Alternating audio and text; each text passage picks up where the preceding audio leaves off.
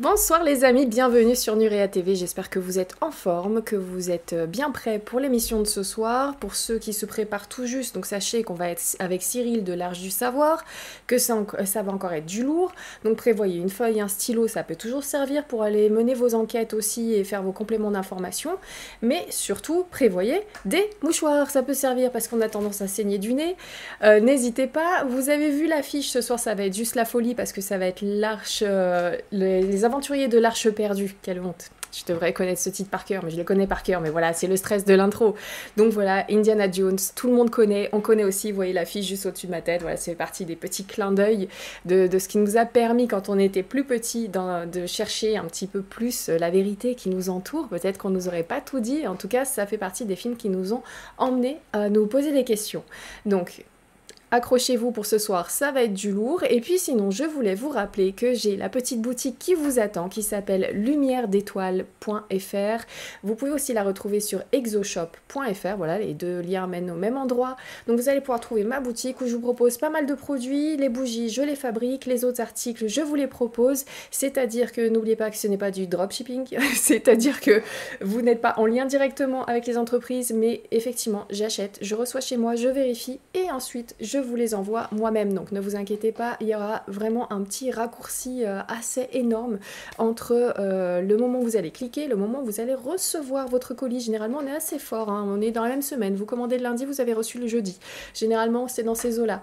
Et merci de me faire confiance et merci de passer par ma boutique. Et d'ailleurs, si vous avez des idées d'articles qui manqueraient dans ma boutique, parce que j'ai envie d'en faire une boutique de bien-être, de détente, voilà, de senteur. Le, monde, quand il commence à, sentir un peu mauvais, et eh ben j'aime ajouter des, chouettes parfums pour passer au-dessus, pour passer un agréable moment. Donc n'hésitez pas si vous avez euh, des articles que vous aimeriez retrouver dans ma boutique, vous me donnez les infos et moi par contre je vais chercher les meilleures euh, entreprises, les meilleures marques que je pourrais mettre du coup dans ma boutique parce que forcément je fais une sélection drastique. Mais en tout cas vous pouvez déjà vous dire que tout ce que vous achetez pas sur ma boutique est fait par des gens qui sont passionnés, que ce soit moi-même ou les autres. Donc n'hésitez pas à aller y faire un tour et vous voyez que vous avez un code promo Lumière22 pour avoir 10% de réduction que vous pouvez utiliser ou pas. Voilà, donc à tout de suite sur ma boutique lumière d'étoiles.fr pendant la pause. Et puis sinon, euh, on va se retrouver tout de suite. Mais avant ça, le petit générique que vous aimez tous et que j'apprécie tout particulièrement, va peut-être le raccourcir dans quelques temps. Donc j'apprécie encore plus de le mettre en entier actuellement. Voilà les amis, à tout de suite.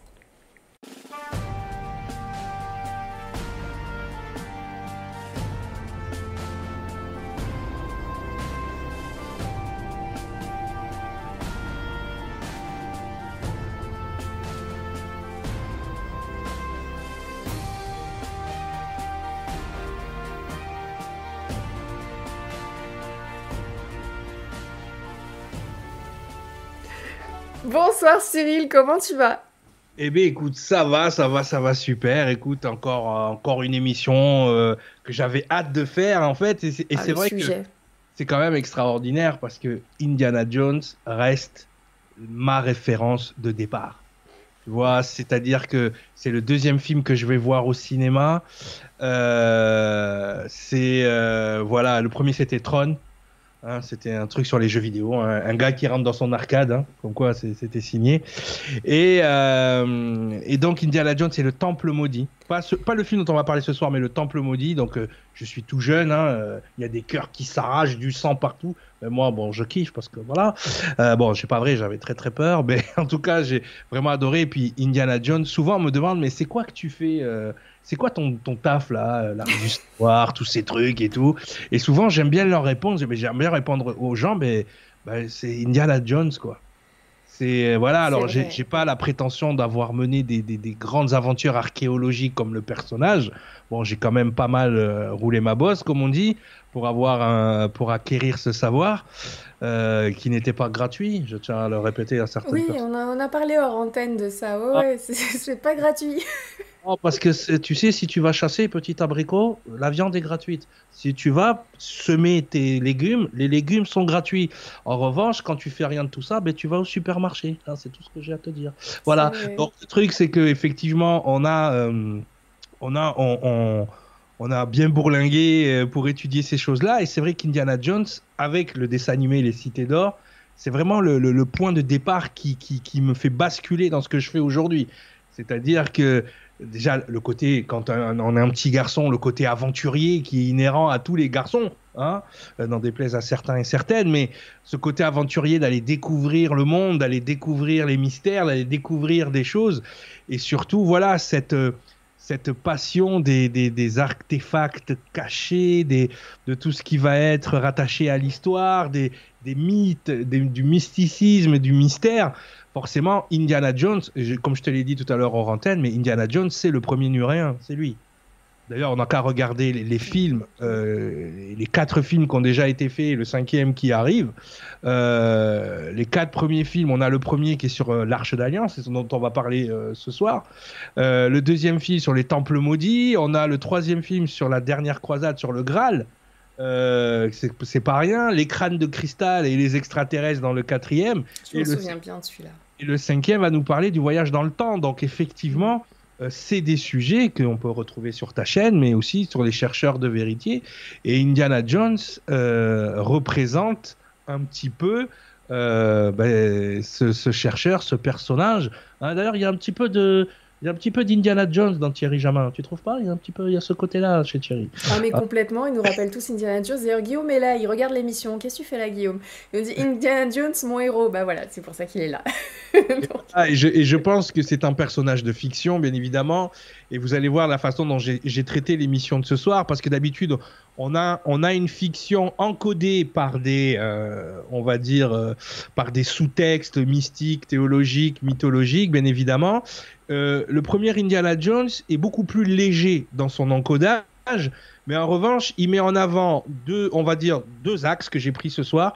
Et quand je parle de l'axe, hein, c'est pas pour faire un, vilain jeu de mots, mais il y a deux axes vraiment dans ce film qui nous amènent sur quelque chose que lorsqu'on commence à s'intéresser à,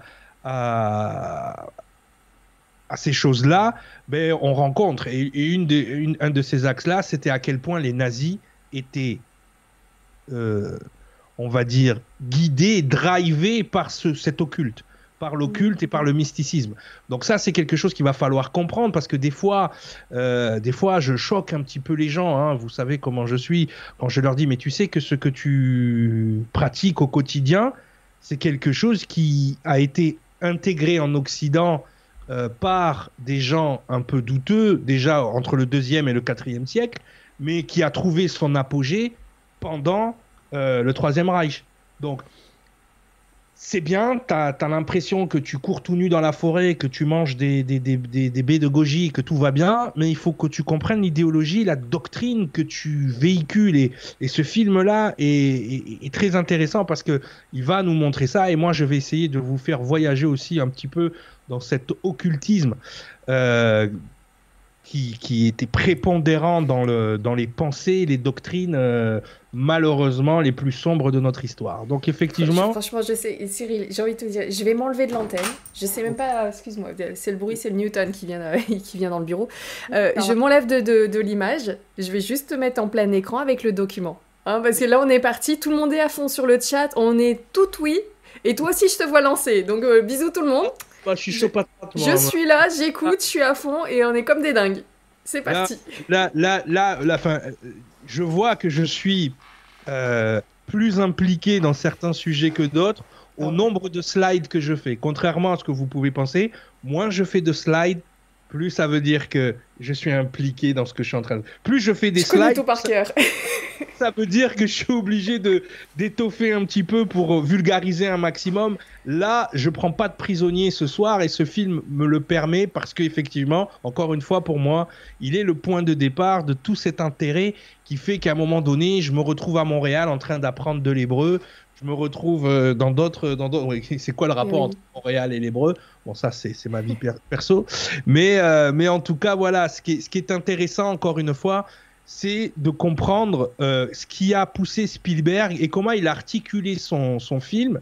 Parce que rien que l'articulation de son film et les deux énergies, les deux idéologies qu'il met en opposition, euh, ben, le touche lui personnellement, puisque ses grands-parents ont vécu l'Holocauste. Donc forcément, Spielberg, étant de confession juive, est, touché par les deux sujets du film, c'est-à-dire d'un côté l'arche d'alliance qui permet aux Hébreux, qui permettait aux Hébreux dans le désert de parler avec Dieu, et de l'autre côté, euh, et de l'autre côté, les nazis qui ben, leur ont fait la vie impossible.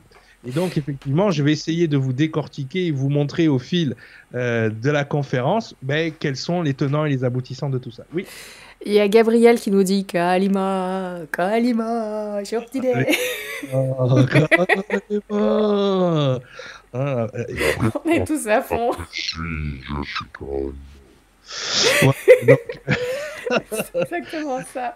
Merci les amis. Oh, je suis comme une dingue, vraiment. Allez, voilà. Non, mais c'est bien. Et on pourra tous les faire, les Indiana Jones, parce qu'il y, y, a de quoi à dire dans chaque film. Donc, en, tout cas, voilà. Donc, Indiana Jones et euh, the, and the Raiders of the Lost Ark, donc, et les aventuriers euh, de l'Arche perdue, hein, de The Ark of Covenant, comme on dit en anglais, et pour nous, on dit l'Arche d'Alliance euh, en français. Donc, Les Aventuriers de l'Arche perdue, Raiders of the Lost Ark, est un film d'aventure américain réalisé par Steven Spielberg et sorti en 81. J'avais 3 ans. Pour ça, lui, je l'ai pas vu au cinéma, j'étais trop petit. Avec Harrison Ford dans le rôle principal du Dr. Henry Indiana Jones Jr., un archéologue et aventurier. Donc le synopsis, c'est l'histoire se déroule en 1936, alors que le monde est au bord de la Seconde Guerre mondiale. Le professeur et archéologue Indiana Jones entreprend, euh, apprend que les nazis sont à la recherche de l'Arche d'Alliance, un artefact biblique doté de pouvoirs immenses qui, selon la légende, pourrait rendre une armée invincible. Aidé par son ancienne amante Marion Ravenwood, Karen Allen dans le, dans le film, et, la et le sympathique contrebandier Salah. Salah, il est super drôle. Tu vois mon pote Redouane qui est souvent là dans le, dans le chat? C'est le ouais. Salah. C'est lui. C'est lui. John, Rhys David. Indiana Jones parcourt le globe pour euh, empêcher les nazis de mettre la main sur l'arche. Leur quête les conduit d'abord au Népal où ils affrontent des agents nazis menés par le sinistre Thoth. Déjà, le fait que le nazi s'appelle Thoth, voilà, un Todd, vous connaissez le dieu de la connaissance, sauf que là les lettres sont inversées. Ronald Lacey, par la suite, ils se rendent en Égypte où ils sont confrontés à une série de pièges mortels, de trahisons, de rencontres dangereuses. Tout au long du film, Indiana Jones utilise son intelligence, sa ruse et son fouet emblématique pour surmonter les obstacles qui se dressent sur son chemin. Finalement, Indiana et ses alliés parviennent à localiser l'arche, mais ils sont capturés par les nazis alors que ces derniers tentent d'utiliser le pouvoir de l'arche pour leurs propres ambitions. Indiana et Marion se protègent les yeux, sachant que quiconque regardera à l'intérieur de l'arche sera tué.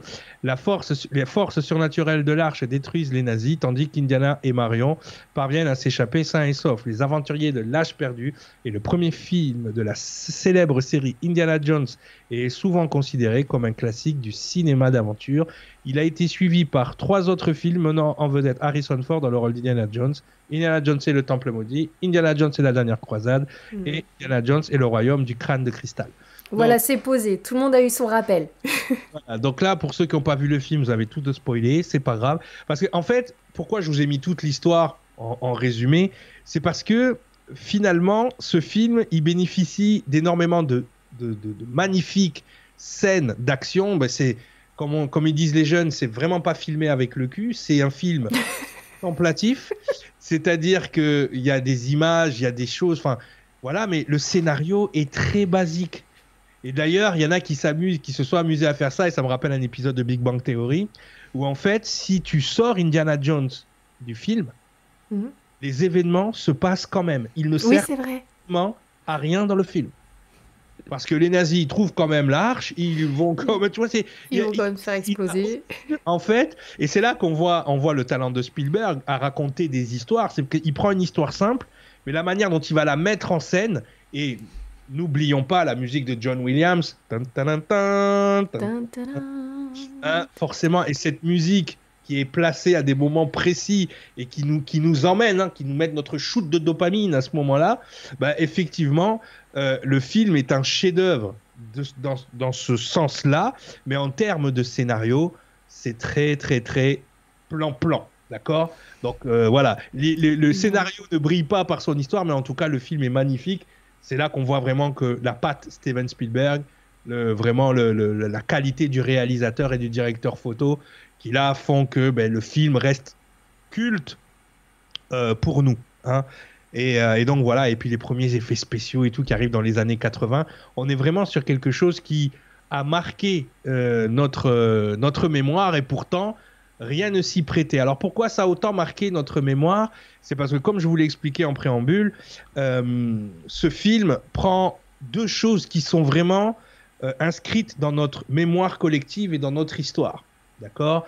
Que ce soit le côté biblique, donc avec cette fameuse arche d'alliance hein, qui, qui a servi donc euh, aux Hébreux euh, à enfermer les tables des lois, donc des dix commandements. Hein. il y avait à l'intérieur de la manne et de la myrrhe et un, ensemble d'encens qui servait justement à communiquer avec Dieu. Donc, ce qui est, ce qui est, ce qui est important, voilà, c'est que là, ça commence à parler comme ça. Dieu parle, on a besoin de l'arche. Donc effectivement, on, est sur, ce, sur, cette, culture judéo-chrétienne qui, voilà, qui, fait partie de, du, j'allais dire du folklore, mais de l'histoire théologique euh, de notre humanité. Et d'un autre côté, on a les heures les plus sombres euh, de notre histoire également, d'un autre côté, avec la montée euh, de ce courant de pensée qui est le nazisme. Donc, euh, donc voilà, donc forcément, c'est là que le film vient nous chercher sur des, sur des marqueurs vraiment importants où euh, finalement on, on comprend certains tenants et certains aboutissants euh, de l'antagonisme entre, ben, entre les nazis et le peuple juif. Donc on, on verra tout ça. Il y a Portugal Connexion qui nous dit Super cet intervenant passionné, je découvre. T'es pas prêt, Portugal Connexion, pour Cyril. Personne n'est prêt. Hola, hola, bon dia, tudo bem? Tudo bem? On y va. On y va, on y va, on y va. Donc je me recentre. Apparemment, je suis pas bien centré. Les gens veulent me voir. Hein, donc bonjour. Bonjour, enchanté. C'est moi. Donc, on est parti. Donc, la distribution, hein, le casting, ce super beau casting. Donc, Harrison Ford donc, est Indiana Jones. Hein. Bon, Harrison Ford, on ne le présente plus. Hein, je veux dire, Harrison Ford, c'est Han Solo, c'est Indiana Jones. Je veux dire, le gars, à part Superman, il a presque tout joué. Il aurait pu jouer. Il était pressenti pour faire Superman à un moment Donc, ah, voilà. Eh il aurait pu. Ensuite, on a Karen Allen qui joue Marion Ravenwood, Paul Freeman, René Belloc, Alfred Molina dans un de ses premiers rôles. Pour ceux qui connaissent Alfred Molina, hein, vous l'avez vu, c'est Octopus dans les Spider-Man de Sam Raimi. Hein, c'est euh, c'est le le l'évêque euh, Lingarosa dans le Da Vinci Code aussi. Hein euh, évêque ou cardinal, je sais plus, c'était archevêque, je, je, me rappelle plus. Donc John Rice Davis, hein, que vous connaissez pour la série Sliders, euh, déjà, hein, qui joue le rôle de, de, Salah, Frank Marshall, Ronald Lassé qui nous fait un Arnold de Todd qui va nous faire euh, frémir, hein. et donc voilà, et tout un ensemble d'acteurs, Delhomme Elliott qui joue le docteur Brody, qui travaille donc avec Indiana Jones à l'université donc euh, d'archéologie, donc dont on va parler effectivement tout de suite. Alors le film, le film commence donc voilà, hein, Indiana Jones c'est un archéologue. Hein, on verra tout à l'heure ce qu'est l'archéologie parce que c'est vrai que Indiana Jones, euh, on peut pas le réduire à son rang d'archéologue. Ah, c'est un aventurier, c'est un séducteur. D'ailleurs, bon, euh, aujourd'hui, Indiana Jones ne pourrait pas faire ce qu'il fait. Hein, attraper des femmes par la taille pour les embrasser fougueusement, bon. Euh, hein, euh, attention, hein, fais attention, poteau. Aujourd'hui, ça, passerait pas aujourd'hui, ouais. Ah bon, aujourd'hui, tu préfères être dans, les, euh, dans la forêt avec les, les chachapoyas qu'avec les féministes du 16e arrondissement. Ah ben ouais, elle, mange du tofu, fais, fais, gaffe. Ah non, non, elle, rigole. Elle rigole. Fais, fais attention, fais attention. Il me dit, calme-toi. Donc voilà, donc le film commence. Alors le film commence dans la jungle hein, euh, amazonienne euh, et, finalement on se retrouve euh, avec ben, Indiana Jones dans son taf, mais le taf que nous on connaît, hein, celui qu'on aime voir. Hein, c'est celui où il est dans, il est dans la forêt, il commence à, marcher, voilà, il est là, il, il, a, il, des assistants autour de lui, c'est un peu humide, tu, sens qu'à tout moment tu peux te manger une flèche dans les fesses. Enfin, tu sens, tu sens la tension d'entrée. Il y a une tension, tu vois. Tu arrives dans la forêt, bon, c'est chelou.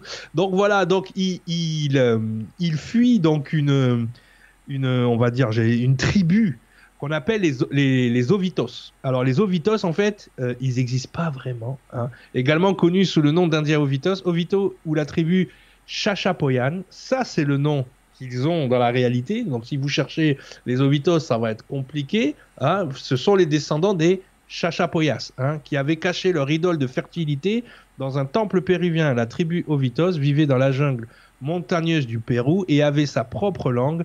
Les guerriers Ovitos s'armaient de sarbacanes équipés de fléchettes empoisonnées, en plus de lances et d'arcs et de flèches, lors de la, chasse et des combats. Donc, les Chachapoyas, les vrais, pas ceux du film, hein, sont un peuple andin dont le nom signifie guerrier des nuages. Alors ça, j'ai trouvé ça intéressant, en sachant que le film va traiter un petit peu, euh, un petit peu beaucoup, hein, parce que sur l'arche d'alliance, vous avez deux chérubins un petit peu de, de, de, tout ce qui va être divin, angélique, biblique.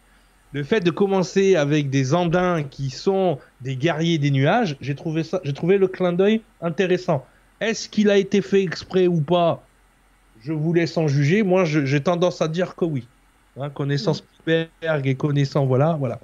Donc, ils sont décrits par certains chroniqueurs espagnols, Inca, Gar, euh, Garcilaso de la Vega et surtout Piedro Chiesa León, comme grand, blond et blanc de peau. Ah tiens, c'est intéressant ça. Tu as des chachapoyas dans la forêt qui sont grands, blancs, qui sont grands, blonds et blancs de peau. Ben ça aussi, c'est un petit clin d'œil. Parce que quand on sait comment les nazis euh, adorent la race aryenne, donc grand, blanc, blond et blanc de peau, mm. ah, c'est peut-être un autre clin d'œil aussi. Tu vois que déjà, dans les premières images du film, tu as des indicateurs un petit peu cachés, mais là, on est sur quelque chose quand même que, qui n'est pas négligeable.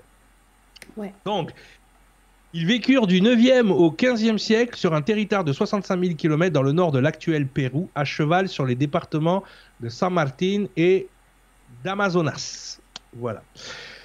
Comme beaucoup de peuples conquis par les Incas, celui-ci est mal connu car les principales sources à leur sujet sont celles qui nous sont parvenues à, à, travers leurs conquérants, les Incas, et surtout les conquistadors espagnols. On trouve cependant de nombreux vestiges de leur civilisation à Gran Pajeten, Gran Vilaya, Gran Saposa, Saposoa et au lac des Condors. Les Condors que vous connaissez avec les mm C'est beau.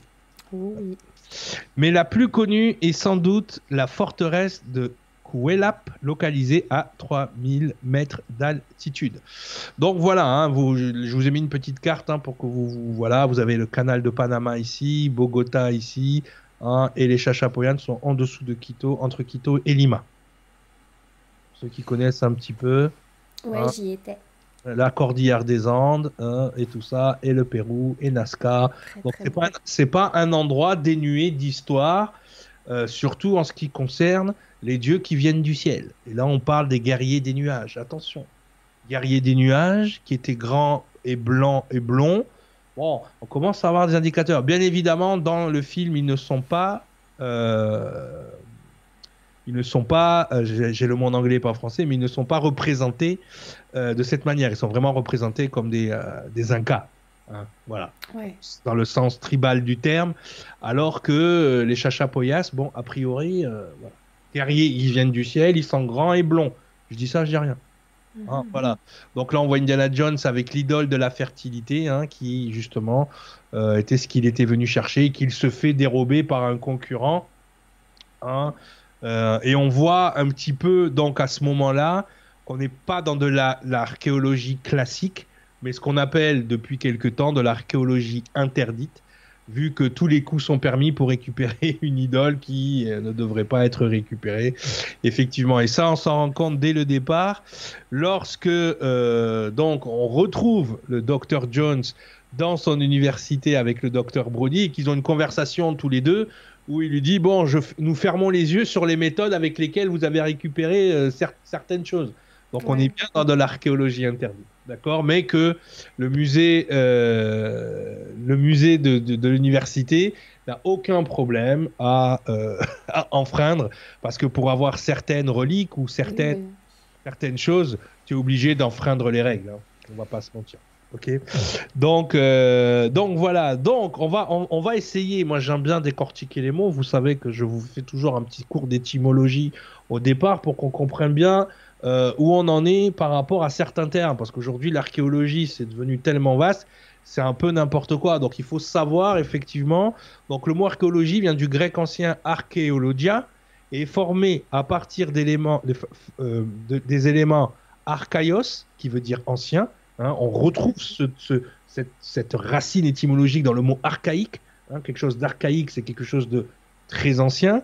Lui-même issu de archaé et logos, mots, paroles, discours, science. Donc arché et logos. Logia, ça vient de la parole, de la science. Numérologie, euh, astrologie, tout ce qui finit par logie, en fait, hein, vient du, mot logos qui veut dire la parole. D'accord? Et on sait très bien que dans les termes bibliques, la parole, c'est hyper important puisque c'est l'information. On va, le vulgariser comme ça qui, apparaît au moment du Big Bang. Hein. Dans la Bible, la parole était avant Dieu et la parole était avec Dieu. Hein. C'est ce fameux home que euh, nous, euh, euh, nous sortent les, les, hindouistes. Effectivement, ce bruit, cette parole qui a construit l'univers. D'accord? Donc, effectivement, dès qu'on rentre, dans, dès qu'on rentre dans un mot qui va nous parler de cette logique, ben, cette logique, c'est celle du logos. D'accord? C'est celle que la parole instaure. C'est-à-dire que quand on fait de la numérologie, on est sur un principe de résonance de phénomènes mathématiques. Donc, ces mathématiques sont une des indicateurs de cette parole. Et quand on fait de la numérologie, ben, on fait de la résonance numérique de cette parole. Et c'est pour ça que la numérologie nous donne autant d'informations ben, sur euh, les choses qu'on étudie avec, tout simplement. Hein. Voilà. Toutefois, c'est avant tout à l'étude de l'objet fabriqué par l'homme donc à la technicité que l'archéologue consacre son travail. L'archéologie est une discipline scientifique dont l'objectif est d'étudier l'être humain à travers l'ensemble des vestiges matériels. C'est-à-dire que en fonction, et c'est ce qui arrive aujourd'hui, hein, c'est ce qui arrive, on se rend compte qu'il y, y, avait peut-être à l'époque des technologies, et l'Arche d'Alliance en fait partie, on va le voir, qui nous dépassaient en fait qui nous dépassent aujourd'hui. Donc on, part pour, euh, on part pour euh, du principe que on est tout le temps en train de progresser, que du coup les technologies qu'on a aujourd'hui sont plus avancées que celles d'avant. C'est pas sûr. Mhm. C'est pas sûr. Euh, et, donc à partir de là, l'archéologie, justement, et c'est là qu'on rentre dans l'archéologie interdite, puisque moi j'ai travaillé avec des anthropologues et des archéologues, et des fois ils trouvaient des artefacts et ils le détruisaient. Pourquoi? Parce que cet artefact pouvait leur coûter leur travail. Oui, c'est vrai. C'est-à-dire que s'ils amènent ça, ça remet en question tout le décorum de l'archéologie, toutes les recherches archéologiques, ça redate absolument tout et ils n'ont pas les moyens financiers d'accepter ça. Donc du coup, des fois, ils vont trouver quelque chose qui va chambouler l'entendement en termes de, technicité, de, de, et ils vont dire non, ça tu le jettes, tu le gardes pas. Pourquoi? Parce que c'est pas possible. Il y a, des gars, pendant des années, ils, ont réussi à nous faire avaler que ça, c'était comme ça. Donc, du coup, maintenant, ça, ça contredit ce que ces gens-là disent. Donc, du coup, non, tu peux pas l'amener. C'est le danger et c'est pour ça qu'on est, on est une, j'allais dire une race, on est une espèce très compliquée et qu'on n'arrive pas à, évoluer sur certains points parce que il y a trop de dogmes, il y a trop de, de chapes de plomb sur le sac trop de dogmes et trop de chapes de plomb sur le savoir à, un tel point que même les scientifiques aujourd'hui agissent, réagissent et se comportent comme des religieux. Et c'est ce que ils s'auto-censurent des fois sans qu'on ait eu besoin de leur demander. Euh, Complètement. Parce que parce qu'il y a un truc dans le cerveau humain qui est se dédire de quelque chose. Moi, c'est quelque chose, j'ai la faculté. Euh, je peux me dédire sur quelque chose. Si je me suis mm. trompé, je peux dire. pas de dire voilà. Au contraire, moi, je reprends toujours la phrase d'Einstein quand on lui a dit que l'univers était en mouvement et pas statique comme lui le pensait. Il a dit oh, c'est la plus belle erreur de ma vie. Dans le sens, je suis content de m'être trompé. Ça, ça fait preuve d'une espèce de, grandeur d'esprit que peu de scientifiques aujourd'hui ont. Aujourd'hui, tu as des psychologues sur des tableaux, sur des plateaux de télé qui t'expliquent les épidémies. Parce qu'effectivement, il y a ce qu'on appelle en, neuroergonomie l'effet Lucifer, qu'on retrouve dans l'expérience de Stanford, et qu'à partir du moment où tu as un titre, tu deviens teubé en fait.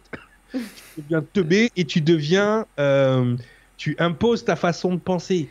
C'est pour ça que moi me dit, moi je suis moi je dis toujours aux gens, je suis spécialiste en rien, ça me permet de parler de tout. Donc ça c'est vraiment, c'est vraiment important. Donc, l'archéologie, donc voilà, donc artefacts et, faits archéologie ayant subsisté au cours des siècles, provenant de fouilles ou non, ces vestiges sont de nature variée, donc outils, ossements, poteries, armes, pièces de monnaie, bijoux, vêtements, empreintes, traces, peintures, bâtiments, infrastructures, etc. L'ensemble des artefacts et des écofacts relevant d'une période, d'une civilisation, d'une région ou d'un peuplement donné s'appelle culture archéologique. Donc tu vois déjà, on parle de culture archéologique. On n'est pas dans le dogme, mais on est quand même dans une espèce de méthodologie en ce qui concerne l'archéologie, justement. Ben, qui est un peu fermée du coup, parce que maintenant elle s'enferme dans une programmation qu'on appelle culture, et donc du coup Indiana Jones lui il n'est pas du tout là-dedans. On le voit dès le premier, euh, dès, le, début du film, même si il dit ne pas être euh, même s'il dit ne pas être, euh, j'adore quand il dit ça, il dit je ne crois pas à la magie et à tous ces boniments, bah, il se retrouve confronté souvent dans ses aventures. Et que force est de constater à la fin que c'est grâce à cette ouverture d'esprit qu'il a malgré le fait qu'ils disent qu'il ne l'est pas, qu'il arrive à s'en sortir. Donc ce qui, ce qui, est incroyable avec ce personnage, c'est qu'il représente les deux mondes. Il représente l'universitaire archéologue. Et d'ailleurs, quand on le voit, là, vous le voyez à l'écran, il quand vous le voyez là avec ses lunettes, c'est Clark Kent, en fait. Mm. Quand il est un Indiana Jones, c'est Superman. Il y, a une, il y a déjà dans le personnage une ambivalence qui est visible lorsqu'il donne ses cours donc à l'université et lorsqu'il est sur le terrain lorsqu'il est sur le terrain, c'est le chapeau, le fouet, euh, le petit pantalon sexy, et puis euh, m'embête pas, quoi. Alors que là, il est, il est euh, costume trois pièces, professeur Jones. Donc ça, là, on n'a pas Indiana Jones. Là, on a Henry Jones Jr. Donc là, on est, on est vraiment sur autre chose. Donc effectivement, Indiana Jones n'est pas dans cette culture archéologique, même si, voilà, lui, c'est plutôt l'aventurier, aller chercher des choses parce que c'est on va dire le terme, parce que c'est stylé de trouver l'arche d'alliance quand même. Tu vois? C'est mieux que d'aller trouver des pièces, de, des pièces romaines ou des amphores euh, à Narbonne. Ouais, c'est un challenge, c'est une quête personnelle. C'est est-ce que je vais réussir à, à le trouver euh, Comment ça va se passer? Enfin, tu vois, tu, tu te mets euh, un objectif et puis tu essayes d'avancer. Et... Oh, c'est beau. Et ce, qui est, voilà, et ce qui est intéressant dans Indiana Jones, c'est cette quête initiatique à chaque aventure. Il y a une initiation. Ouais il y a quelque chose et il y a un savoir derrière qui lui permet de décoder des choses. Donc, on dit qu'il est archéologue, mais il est plus que ça. Il est historien, il est symbologiste, il est, en fait, il, il, dé, il, déchiffre, il est linguiste. Donc, ouais. vous comprenez pourquoi j'ai suivi toutes ces études-là. C'est pour ressembler à Indiana Jones. C'est pour être capable vrai. que quand je suis devant une porte euh, d'un temple ou d'un truc comme ça, de capter ce que j'ai en face de moi c'est passionnant et à la fois c'est une somme de travail colossale, mais quand vous êtes passionné, vous ne le voyez pas passer ce, ce travail. Non, c'est vrai. Donc, et c'est euh... comme quand tu nous parlais de, de, Stargate, où il y a le scientifique aussi, j'ai oublié le nom de, de ce personnage. Daniel qui... Jackson. Voilà, celui que t'aimes bien justement. Et souvent, c'est le personnage sur lequel tu t'arrêtes. C'est celui qui non seulement est passionné, mais en plus qui a des connaissances pour comprendre, un minimum. Ah ben, mais c'est celui, c'est celui qu'on va chercher parce qu'on capte rien en fait. Mm. C'est ouais. Daniel Jackson ou Indiana Jones, c'est Captain Flamme. On va le chercher quand on sait plus quoi faire. C'est-à-dire que euh, à un moment donné, il est là, euh, il, il, lui, il sait, tu vois. Et c'est pour ça que je dis, il vaut mieux un qui sait que 100 qui cherche, tu vois. Et ben Indiana Jones, le gars qui sait. Et donc, on, on, voit bien justement dans cette scène-là où tu as les deux, les, les, deux, les deux gars du FBI qui arrivent et qui lui expliquent ce qui est en train de se passer avec, avec les nazis. Mais et, et, et, alors, il leur parle euh, de la cité de Tanis, va, dont, on, dont on va parler tout à l'heure. Il leur parle de l'Arche d'Alliance. Et tu vois que les deux gars du FBI, ils captent pas un vélo. Ils sont là, ils se sont dit, wow, bah, apparemment, vous savez de quoi vous parlez, on va vous envoyer. Mais, mais c'est incroyable. Et c'est dans ça que moi, je, Indiana Jones. C'est pour ça, moi j'aimerais bien que tu fasses des, euh, des, des, découvertes sur des lieux. À un moment, tu avais eu cette idée, là, puis il y a eu le Covid qui nous est tombé dessus, mais euh, d'aller sur des lieux et de, de partager. T même tes interrogations sont intéressantes, parce qu'il y a Nature, Nature qui me dit par exemple Cyril Jones, notre Indiana Jones à nous. mais oui. ah ouais, ouais, j'aimerais bien, j'aimerais bien. Non, mais oui, tout à fait. Mais d'ailleurs, c'est prévu, là, je dois partir, euh, justement, je dois partir à Teotihuacan, au Mexique. Euh, justement pour euh, ben, déjà aller voir les pyramides, aller voir les sites euh, astrologique, parce que ce qu'il faut savoir, c'est qu'à Teotihuacan, justement, les, les temples, la ville, tout est placé exactement comme les étoiles dans le ciel, un peu comme ce qu'on peut retrouver à Gizeh.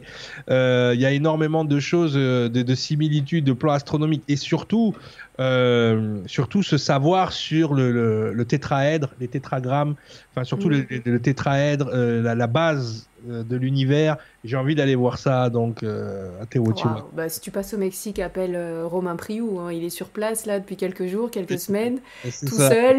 Dis-lui à telle date, je vais visiter tel truc, il viendra. Ah non, mais c'est clair, c'est clair. Et tu sais, quand tu entends rien que le nom Teotihuacan, là ouais. où l'homme devient, devient un dieu, là où les hommes deviennent des dieux, bon, ça donne envie d'y aller. Donc ouais. voilà. Carrément. Allez. Les amis, juste pour info, vous avez depuis tout à l'heure euh, l'info du site de Cyril, www.l'archedusavoir.com. N'hésitez pas parce que là, nous avons sur Nuria TV la version soft, la version douce, la version grand public de Cyril. Mais si vous allez sur son site, préparez-vous. En tout cas, je vous partage le lien énormément là sur cette émission-là parce que pour ceux que ça pourrait intéresser, qui sont là pas par hasard, notamment ce soir, attendez, je me remets à l'écran, ça serait top comme connaissance à avoir pour cet été. Vraiment, posez-vous sur le site de Cyril, informez-vous, et, et, voilà, vous voyez le personnage. Voilà. On dit souvent, Cyril, on t'aime ou on t'aime pas. Voilà, donc. Euh, ouais, mais, T'as pas de demi-mesure, toi. ça veut dire que je suis bien positionné et que voilà. Voilà. Exactement. C'est le meilleur compliment qu'on puisse me faire, je t'aime pas. Oh, mais c'est bien. Merci. Voilà, comme ça, comme ça c'est posé. Mais en tout cas, si vous l'appréciez, si vous aimez sa façon de voir les choses, sa ses questionnements, ses interrogations, ou s'il si, vous intrigue, si vous êtes piqué quelque part, n'hésitez pas à aller sur l'archedusavoir.com et à vous informer là-bas d'énormément, énormément de choses. Et encore une fois, Cyril, c'est aussi avec confiance que j'envoie les hein, chez toi, parce que je sais que tu es la première personne à dire euh, me, me, me, me suivez pas les yeux fermés. Ah non, non, non, jamais de la vie. Jamais depuis de... que je te connais, ça a toujours été, mais renseignez-vous, mais ah ouais. éduquez-vous, informez-vous, posez-vous des questions. Donc voilà, c'est voilà. rassurant. Et, et, je, et, je, ne peux vous partager que ce que je sais, pas ce que je sais pas.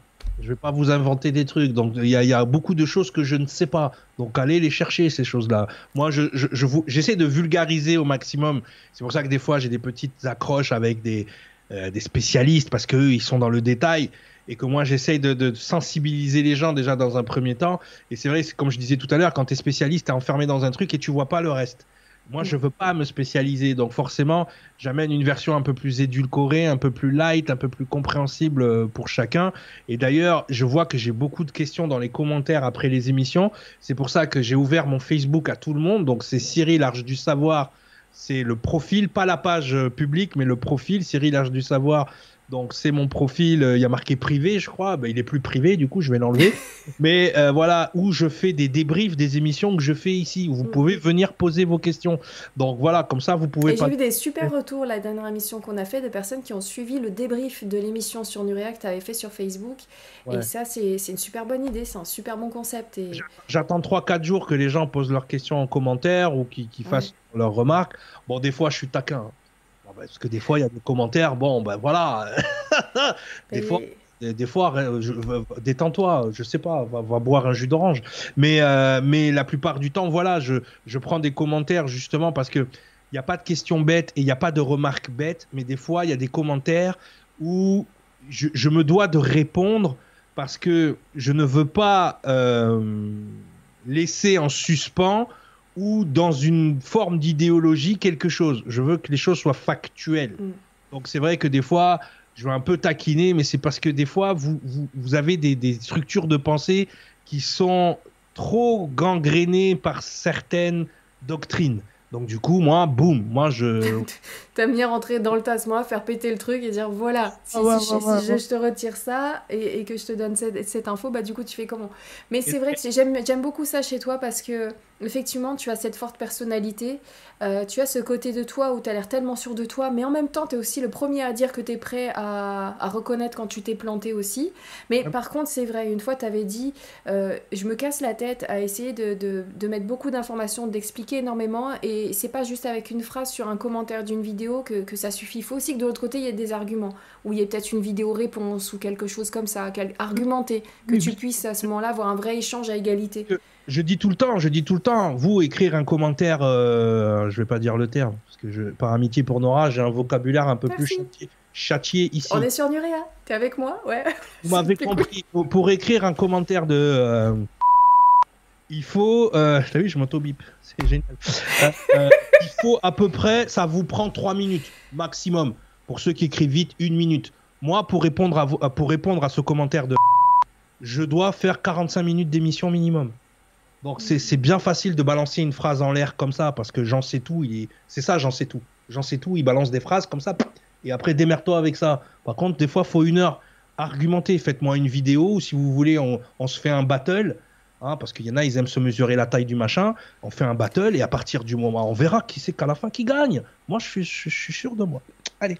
Donc, donc, en tout cas, vous pouvez le retrouver donc sur savoir.com, sur la page Facebook. Et euh, pour ceux qui se sentent voilà. envie d'apprendre euh, encore euh, plein d'autres choses, n'hésitez pas pour cet été à garder comme devoir de vacances le site savoir.com. Voilà, je vous le conseille personnellement. Et, et voilà, donc c'est la page Facebook, c'est Cyril Arche du Savoir. Hein, voilà, vous pouvez pas voilà. vous tromper. Voilà, il y a la page publique et il y a la page où il faut ajouter comme ami, c'est celle-là. Ajouter comme ami, c'est celle-là que vous devez ajouter. Et je tiens à dire pour détendre, détendre le string de certains qu'on parle de film là, ok? On est en train de décoder un film, une fiction. Hein. Bien évidemment, il y, a des, il, y y a des choses dans cette fiction qui nous permettent euh, de voyager et justement là que je vous amène, c'est en voyage. Après, je n'ai pas la prétention de tout savoir. Voilà, et FC qui dit et j'en sais rien alors. Et eh ben j'en sais, j'en sais rien, ben c'est très bien. C'est-à-dire qu'il. Le, le, pire c'est que j'en sais rien, il ouvre, il ouvre sa bouche aussi, tout le temps. Donc j'en sais rien aussi, tais-toi. non mais mais c'est souvent j'en. tu devrais être humoriste, je te jure, tu, tu me fais trop rire. Non, non, j'en sais rien. Non, j'aime bien les gens. Moi, je suis un j'en sais rien. Parce que je pars du principe ouais. que quand tu es un j'en sais rien, bah, l'univers t'abreuve d'informations. Si tu es positionné bien. comme j'en sais tout, bah, tu reçois plus d'infos. plus de place. Ouais. L'univers, il dit, il a plus besoin de moi, lui. Pourquoi tu veux lui envoyer de l'info? Tu vois, alors que quand tu es en position de j'en sais rien, bah, déjà, tu peux déjà, toi, te remettre en question, remettre en question mmh. l'info que toi, tu as validée. Et, et, et, ça doit être une porte ouverte tout le mmh. temps à dire, pour... OK. Oui, et pour revenir au film d'Indiana Jones, c'est vrai que souvent, quand on le voit partir dans ses, dans ses quêtes, on dirait un gamin. Il est, il est, justement en mode j'en sais rien. Pourtant, il a des infos, mais il est là, il découvre, il a des yeux écarquillés, euh, Indiana Jones, et, euh, et, on est comme des gamins avec lui, c'est juste dingue. Indiana Jones, c'est juste incroyable parce que que ce soit les flèches, que ce soit les balles, son, son, super pouvoir, c'est qu'il ne se fait jamais toucher. Voilà, ça c'est vrai. Le gars, il est humain, parce que ce qui est bien avec Indiana Jones, c'est pas un super héros avec des pouvoirs, on peut s'identifier au gars, mais le gars, il a le cul bordé de nouilles, on va pas se mentir. C'est clair. J'aimais bien l'épisode où il se fait engueuler par son père quand même. Il est, il ouais, est tenu ah, quelque part. Avec, avec Sean Connery, mais ce film est juste euh, sublime. Sublime, sublime. Donc voilà, donc cette culture matérielle est avant tout un concept basé sur l'assemblage des vestiges trouvés dans des espaces et des chronologies contingentes sur le même site ou dans une même région, par exemple, on peut alors parler pour désigner un ensemble cohérent de cultures archéologiques, encore une fois. Donc ça aussi, c'est quelque chose qui, dans l'archéologie, commence à pas faire grincer des dents, mais il y a beaucoup de gens qui ont daté des artefacts, qui ont, euh, justement, dans un souci de je suis spécialiste, je sais tout, donc ça, c'est telle époque, et on se rend compte qu'aujourd'hui, avec la technologie d'aujourd'hui, quand on date certains, certains artefacts ou certaines trouvailles, elles sont beaucoup plus antérieures à ce qu'on croit. Donc déjà, par rapport, on se dit, tiens, ça c'est telle, euh, telle civilisation, tel moment, voilà. tiens, les pyramides, elles ont tant, hein, carbone 14, et puis tout d'un coup, tu redates aujourd'hui avec la technologie d'aujourd'hui, tu dis, ah non, non, non, non, non, là, ça date d'avant, ah, ça date d'avant la... Quoi? Ah merde Ça date d'avant l'apparition de l'homme sur la Terre. Ah merde Comment c'est possible? Eh, là, tu, là, tu commences à paniquer. Tu vois ce que je veux dire? Donc... Euh... c'est un peu en ce moment le, monde de l'archéologie et c'est le monde de gens qui datent. Allez, on y va, on continue parce qu'il reste quand même. J'ai pas fait beaucoup de slides, mais il y a, y a, des tartines. Parce que là, c'est des sujets moi qui me passionnent, mais il y a de la tartine. Concentrez-vous, hein, on va y aller. Donc justement, euh, pendant la discussion avec le FBI, il parle de la cité de Tanis. Donc tu vois c'est quelque chose que j'aimerais aussi, tu vois, des fois dans les films, ils te balancent des trucs vrais, mais des fois, il y a des trucs faux. Et, donc, l'Arche d'Alliance aurait été donc cachée dans la cité de Tanis. D'ailleurs, c'est ce que dit euh, le docteur Jones. Il dit ils ont trouvé Tanis, donc ils ont trouvé l'Arche d'Alliance. Et pour ouvrir, euh, il nous faut le, fameux bourdon de rat dont on va parler tout à l'heure. Donc on va parler de la cité de Tanis et vous verrez que l'Arche d'Alliance n'a jamais été à Tanis. Mais c'est une, une, ville qui a été rendue célèbre grâce au film pour Monsieur Tout le Monde. C'est-à-dire que pour les archéologues, euh, Tanis est la mythique cité perdue. Bon, dans le film, ça nous dit que c'est l'endroit où l'Arche d'Alliance aurait été cachée. Donc les trésors découverts dans la cité oubliée n'ont rien à envier à ceux de Toutankhamon. Pourtant, les richesses renfermées sur les plateaux de ces pharaons sont demeurées dans l'anonymat pendant plus de dix décennies. La plupart de ceux qui connaissent Tanis en ont l'image donnée par le film Les Aventuriers de l'Arche perdue qui met en scène le célèbre Indiana Jones dans le film. La ville, ensevelie par une tempête de sable en des temps immémoriaux, est redécouverte par les nazis à la recherche de l'Arche d'Alliance. En réalité, l'arche n'a jamais été cachée à Tanis, la tempête de sable ne s'est jamais produite et les nazis n'ont pas plus combattu Indiana Jones dans ses ruines. La véritable histoire de Tanis aurait cependant toute sa place sur, sur grand écran. Ça ne veut pas dire hein, que cette cité-là n'est pas importante. Mais voilà, ils ont utilisé cette cité-là parce que justement, dans le monde archéologique, elle est renommée pour euh, avoir abrité des grands trésors. Mais l'Arche d'Alliance, malheureusement, n'en font pas partie. Donc, c'est aussi important de remettre l'église au milieu du village et dire ce qui est faux dans le film. Hein, ne pas se dire que tout ce qui est dans le film est vrai. Mais c'est quand même un, joli clin d'œil à cette cité qui n'est pas connue du grand public. Mm-hmm pourtant recèle d'histoires fantastiques. Donc ça peut aussi inciter les gens, comme je l'ai fait moi à l'époque, à me renseigner sur la cité de Tanis. Et effectivement, c'est quelque chose d'incroyable. Je vous invite à vous renseigner sur le sujet. Sinon, on n'a pas le temps de faire ça ce soir. on parle du film Indiana Jones. Donc voilà, donc pour ouvrir cette fameuse cité, il leur fallait le bourdon de rat. Donc le bourdon de rat, en fait, c'est quelque chose qu'on met en haut d'une lance et euh, tu vois, c'est un, un, médaillon en or avec au milieu donc euh, une pierre précieuse. Et quand tu fais passer le soleil dans cette pierre précieuse, ça t'indique sur une maquette l'endroit où se trouve l'arche. Tu vois? C'est déjà de la technologie, c'est déjà de la technologie solaire. Mais ce qui est intéressant, parce qu'il n'y a pas beaucoup de symbologie dans le, dans le film, mine de rien. Il y a de la symbologie cachée dans l'histoire, mais pas vraiment de choses à décoder. En revanche, il y a ces inscriptions autour de la, euh, du, médaillon. Et là, même si le médaillon aurait des origines égyptiennes, d'accord, ce qui est écrit autour est en hébreu, mais pas n'importe quel hébreu, ce qu'on appelle le paléo-hébreu.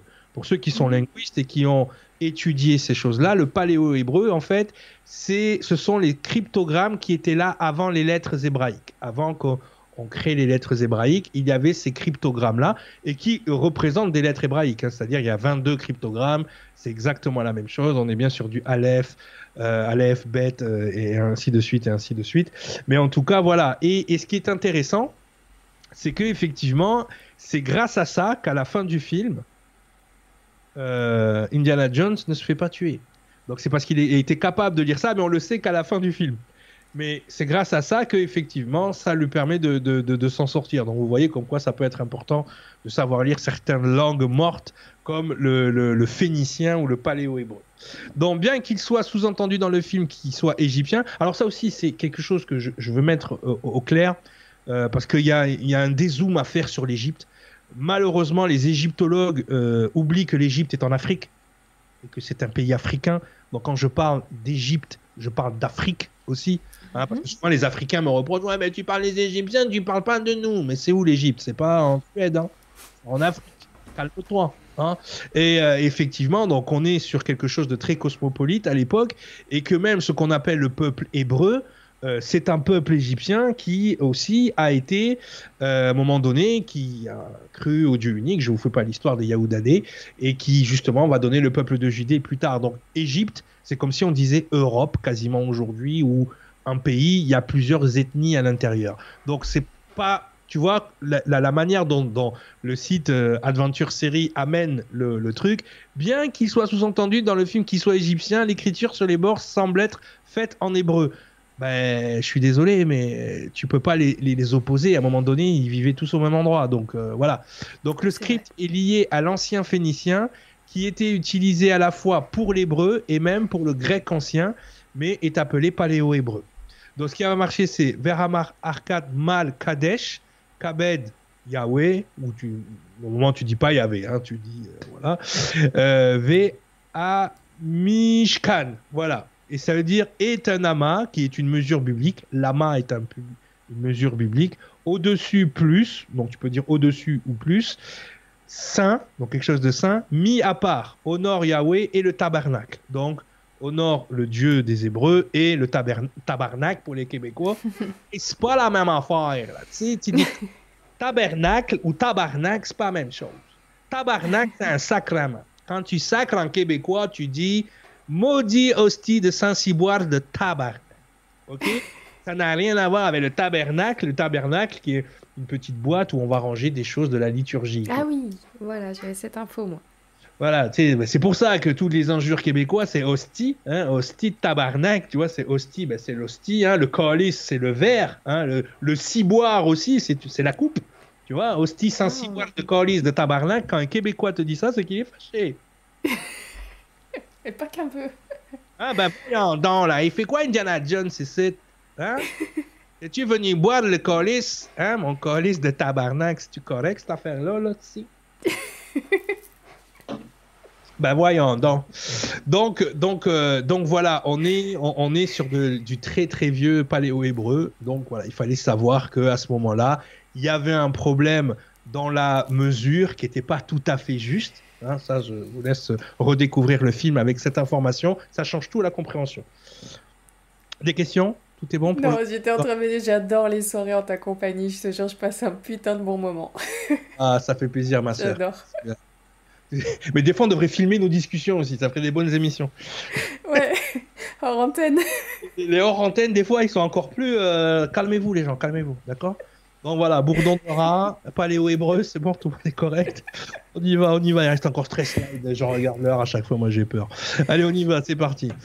Alors, Bien évidemment, ce film met en lumière ben, l'intérêt des nazis pour ces artefacts.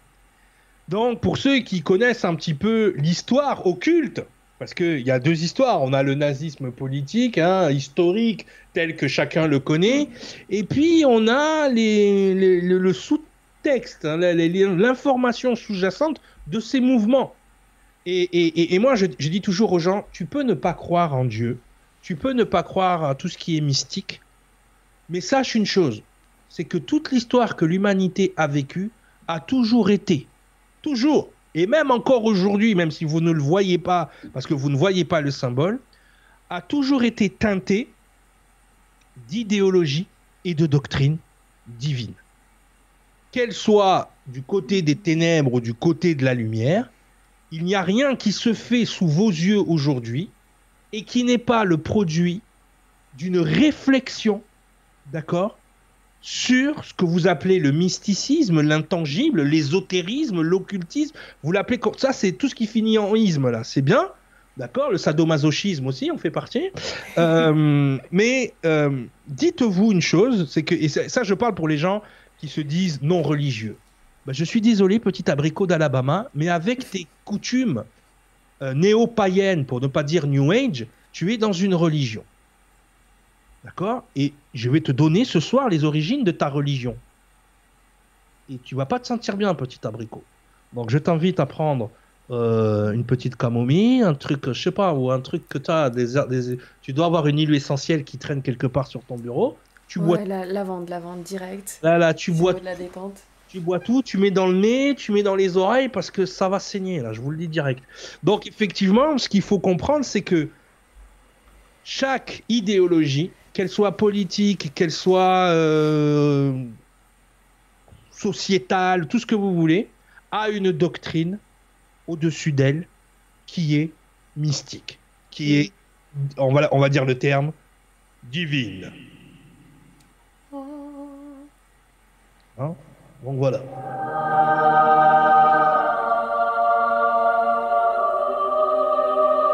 Alors il faut y faire. Même le truc le plus terre à terre que tu vas faire dans ta journée, c'est-à-dire aller à Biocop acheter ton tofu, tout ça, tout ça là, a été programmé à un moment donné par des gens qui ont une doctrine et une idéologie. Tu ne, tu ne peux pas y échapper. Ok? Et ça commence par toi-même, c'est-à-dire par le positionnement que tu as envers toi-même et envers les autres. Ça, c'est quelque chose qui t'appartient, petit abricot d'Alabama. Tout le reste, tout le reste, les, moi, je fais juste une petite, une petite digression, une petite aparté. Quand je vois des gens aujourd'hui dans la rue qui manifestent par rapport aux retraites, que je dézoome le truc, en fait, imagine tu es un extraterrestre, tu viens d'une autre planète et que tu vois un peuple sous esclavage on va dire, modifié, tu sais, parce que la société dans laquelle on vit, se lever le matin, aller travailler pendant 60 barreaux pour ensuite avoir 10 euh, ou 15 ans de retraite, mm. esclavage. Donc les gens sont en train de, de, manifester, quand tu dézoomes, pour maintenir ce système d'esclavage. Sauf qu'ils veulent deux ans de moins, en fait. Tu, en gros, c'est tu peux bien me prendre par derrière, mais deux ans de moins, s'il te plaît. Non, non, les gens, il faut vous réveiller pour sortir du système. C'est pas juste pour gagner deux ans ou perdre deux ans. Parce qu'en en fait, vous manifestez, vous manifestez pour maintenir un état d'esclavage. Bravo, bravo, félicitations. Évitez que ça aille trop loin, en tout cas. Et, surtout, et surtout la violence qui est, qui est déchaînée là en ce moment, ben, utilisez-la pour une autre cause, c'est-à-dire vous sortir de, de, ça et de comprendre que quand tu as un président qui a les bras comme ça en équerre devant une pyramide, ça veut dire quelque chose. Sois pas dupe. D'accord? Donc, fais tes devoirs, petit abricot. Donc, que vous le vouliez ou non, et là vous allez le voir, on a vécu les pires heures de l'humanité là euh, récemment qui sont basées sur des doctrines et des idéologies mais vous avez. On, va le voir là. Je vous dis pas rien de plus, mais c'est aberrant. C'est aberrant. On a tué des gens. On a mis des gens dans des chambres à gaz. On a brûlé des gens dans des fours. Basés sur une idéologie. Et vous pensez que cette idéologie a disparu. ce soir, vous allez voir, et si vous suivez un peu mes travaux, vous allez voir cette idéologie. Ce j'allais dire sur ton site, il y a tout ce qui est décodage des symboles, tout ça, c'est euh, franchement, euh, ça vous met une claque. Hein. Non, seulement cette idéologie n'a pas disparu, mais en plus elle est sous couvert d'arc-en-ciel et de licorne. Mm. Tu comprends là? Donc là, ça passe crème pour tout le monde. Mais beaucoup de gens le disent. Vous pensez que le nazisme a disparu après la Deuxième Guerre mondiale? Détrompez-vous. Parce que le nazisme, c'est pas juste des gars qui, qui, marchent en bottes noires dans la rue. Hein. C'est une doctrine, c'est une idéologie c'est une espèce de façon de penser le monde. Hein. D'accord Et ne vous y trompez pas. Parce que, on va en parler un peu plus tard, je ne veux pas tout, vous spoiler, mais quand je vois le degré de méchanceté et de, de, de, totalitarisme de certains mouvements, qu'ils soient végans, féministes ou quoi, vous devriez vous poser des questions. La dernière fois qu'on a vu ce genre de totalitarisme, c'était des gens en bottes noires. Attention, c'est pas pour rien les féministes qu'on vous appelle les féminazis. C'est pas pour rien qu'on vous appelle les végans nazis. Tu peux me dire, abricot, ouais, mais moi je suis pas comme ça. Oui, mais tu nourris ce système-là. Donc, moi, c'est peut-être t'es pire qu'eux. Parce que tu sais pas ce que tu fais. Donc, attention. Donc, on y va. Mysticisme nazi ou ésotérisme nazi recouvre l'ensemble des doctrines florissant en Allemagne avant, pendant et après le régime nazi et mêlant le pan-germanisme ou l'arianisme a des doctrines ésotériques.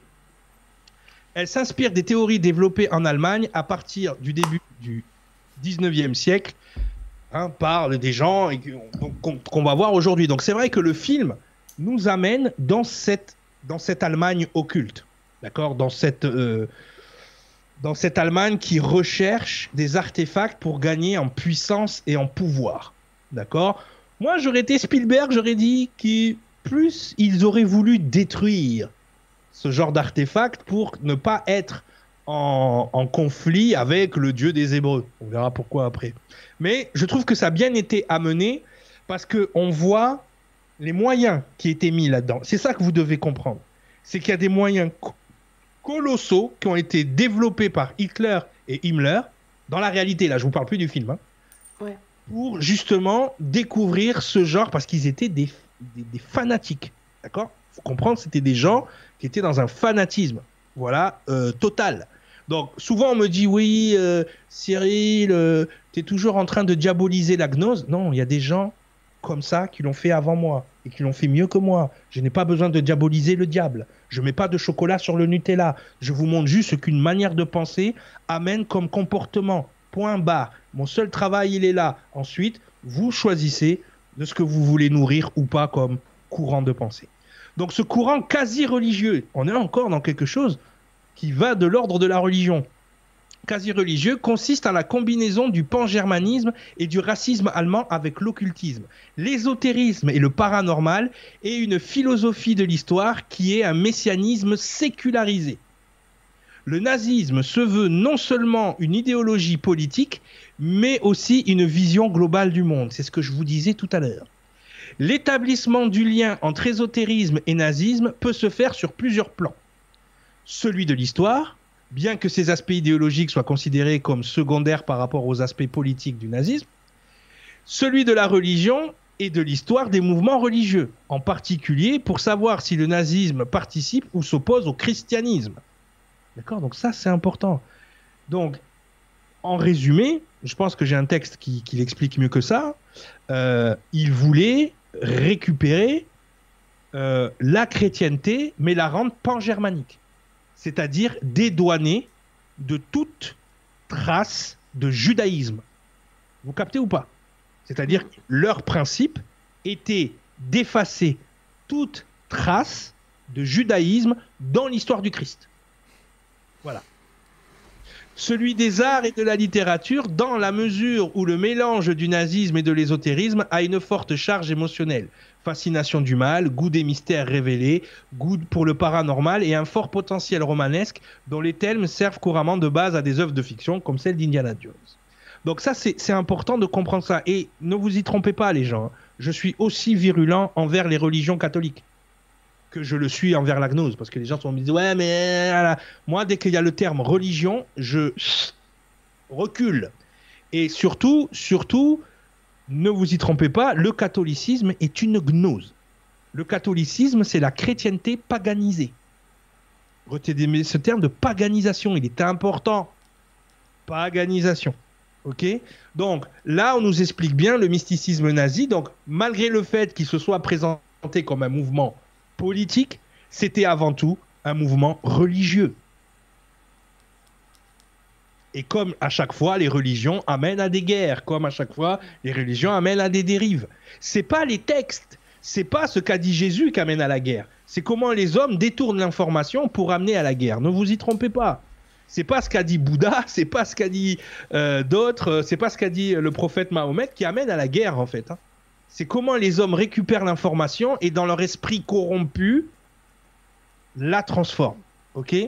Donc, une des choses qu'on peut, où on peut vraiment voir l'influence, par exemple, du paganisme hindouiste dans euh, le nazisme, c'est la fameuse euh, svastika hein, et la croix gammée, où on a tourné la svastika à 45 degrés, alors que voilà, à la base, c'est pas, euh, c'est pas comment dire, c'est pas quelque chose qui nous sort des, dieux germains ou des dieux nordiques.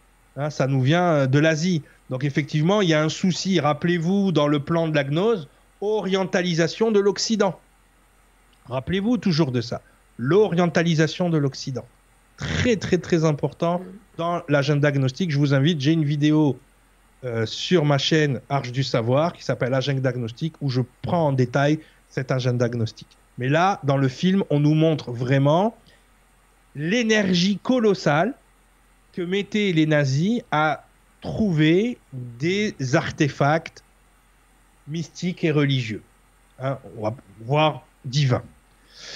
Donc, la société la plus connue, la société secrète, hein, qui, est, derrière euh, cette idéologie, est la plus connue, c'est celle de Tulé, hein, ou l'ordre de Tulé. Euh, en allemand, Tulé Gesellschaft, attention, est une société secrète allemande de Munich. Donc, c'est une société secrète que tout le monde connaît. Hein. Il n'y a, pas de, a pas de conspirationnisme là-dedans. Allemande de Munich, qui est à l'origine des groupes d'études ethnologiques s'intéressant tout euh, spécialement à l'antiquité germanique et au pan-germanisme arien dans le cadre du mouvement Volkisch. Ces mythes racistes et occultistes inspirent l'idéologie nazie et son pendant mystique.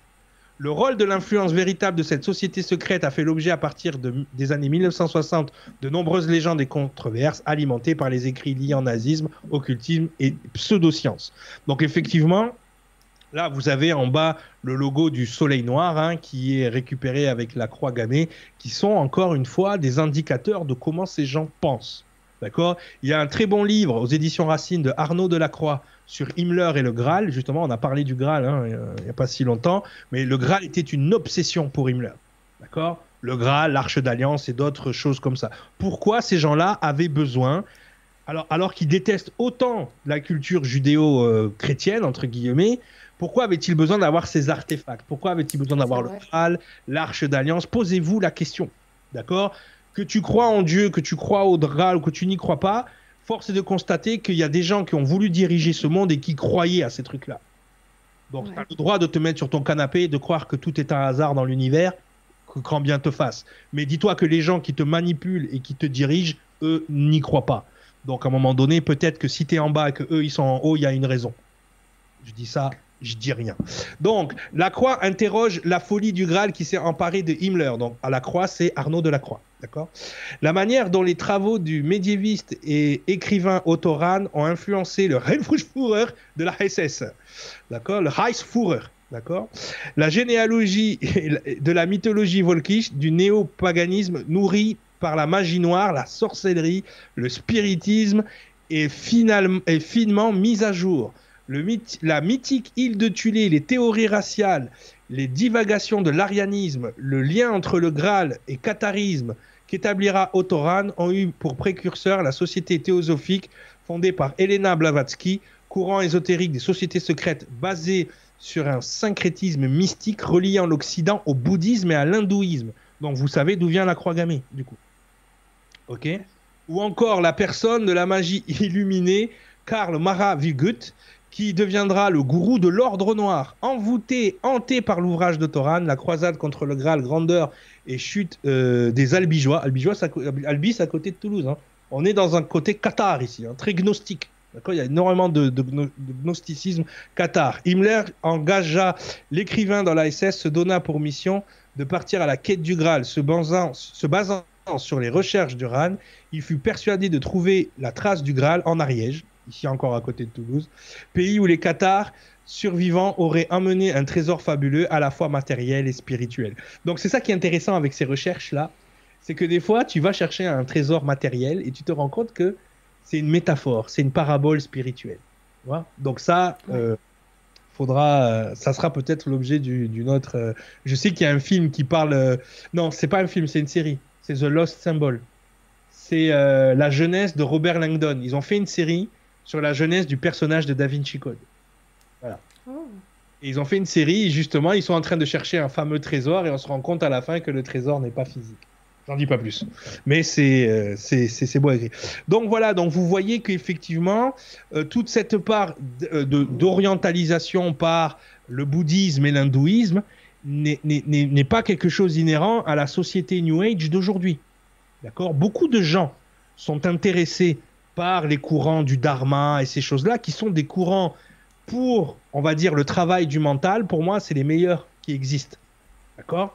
Maintenant, il faut bien avoir conscience de ce que l'on fait. Quand on amène ces manières de penser qui ont été conçues en haut des montagnes, dans la nature, avec les oiseaux et les petits soleils, dans l'Occident, à Carrefour, avec Janine qui te pousse le chariot dans les fesses c'est pas le c'est pas la même ambiance en fait. Quand tu amènes cette façon de penser là ici avec ta génétique à toi et ton contexte à toi, tu fais partie d'une vaste campagne d'orientalisation de l'Occident. Donc fais attention, oui, apprends-le pour toi. Apprends-le pour toi. C'est ce que je dis toujours. S'il y a quelque chose qui t'intéresse dans ce courant de pensée, utilise-le pour devenir une meilleure personne. D'accord? Ne l'utilise pas pour faire du, prosélytisme ou pour essayer de rentrer dans un espèce de, courant, parce que c'est ça Internet aujourd'hui, on est dans le New Age à, à toutes les sauces, tout le monde est là en Sarwell en train de d'adopter des des, des, des, des choix qui soient alimentaires ou de vie qui n'ont rien à voir avec leur génétique, je suis désolé les gens, hein, mais on n'a pas des mâchoires de vache pour manger de la salade toute la journée. Donc, euh, ou alors on va, devenir des vaches au bout d'un moment. Donc voilà. Donc ce qui est important, c'est de savoir que ces courants-là de pensée ont été initiés, on va dire pour l'ère moderne, par les nazis. Ok? Donc ça, c'est hyper important pour nous. Donc là, j'ai un passage d'un livre. Alors je ne sais pas si je vais tout vous lire, mais ça serait, c'est vraiment très intéressant pour que vous compreniez vraiment le, délire euh, de ce qu'on va appeler l'ariosophie. C'est la, philosophie arienne. Donc, je vais vous lire ce passage-là. Hein, je vais essayer d'aller vite. Donc, quant à Himmler, le chef des SS, il est sans doute l'un des plus acharnés à extirper le christianisme d'Allemagne. Baptisé catholique, haïssant ce qu'il a adoré autrefois, il rejette avec violence la morale sexuelle de l'Église, dans laquelle il perçoit l'origine de plusieurs de ses incapacités notamment son développement sexuel tardif et ses difficultés matrimoniales. Il accuse, c'est juste un connard, Himmler, calme-toi.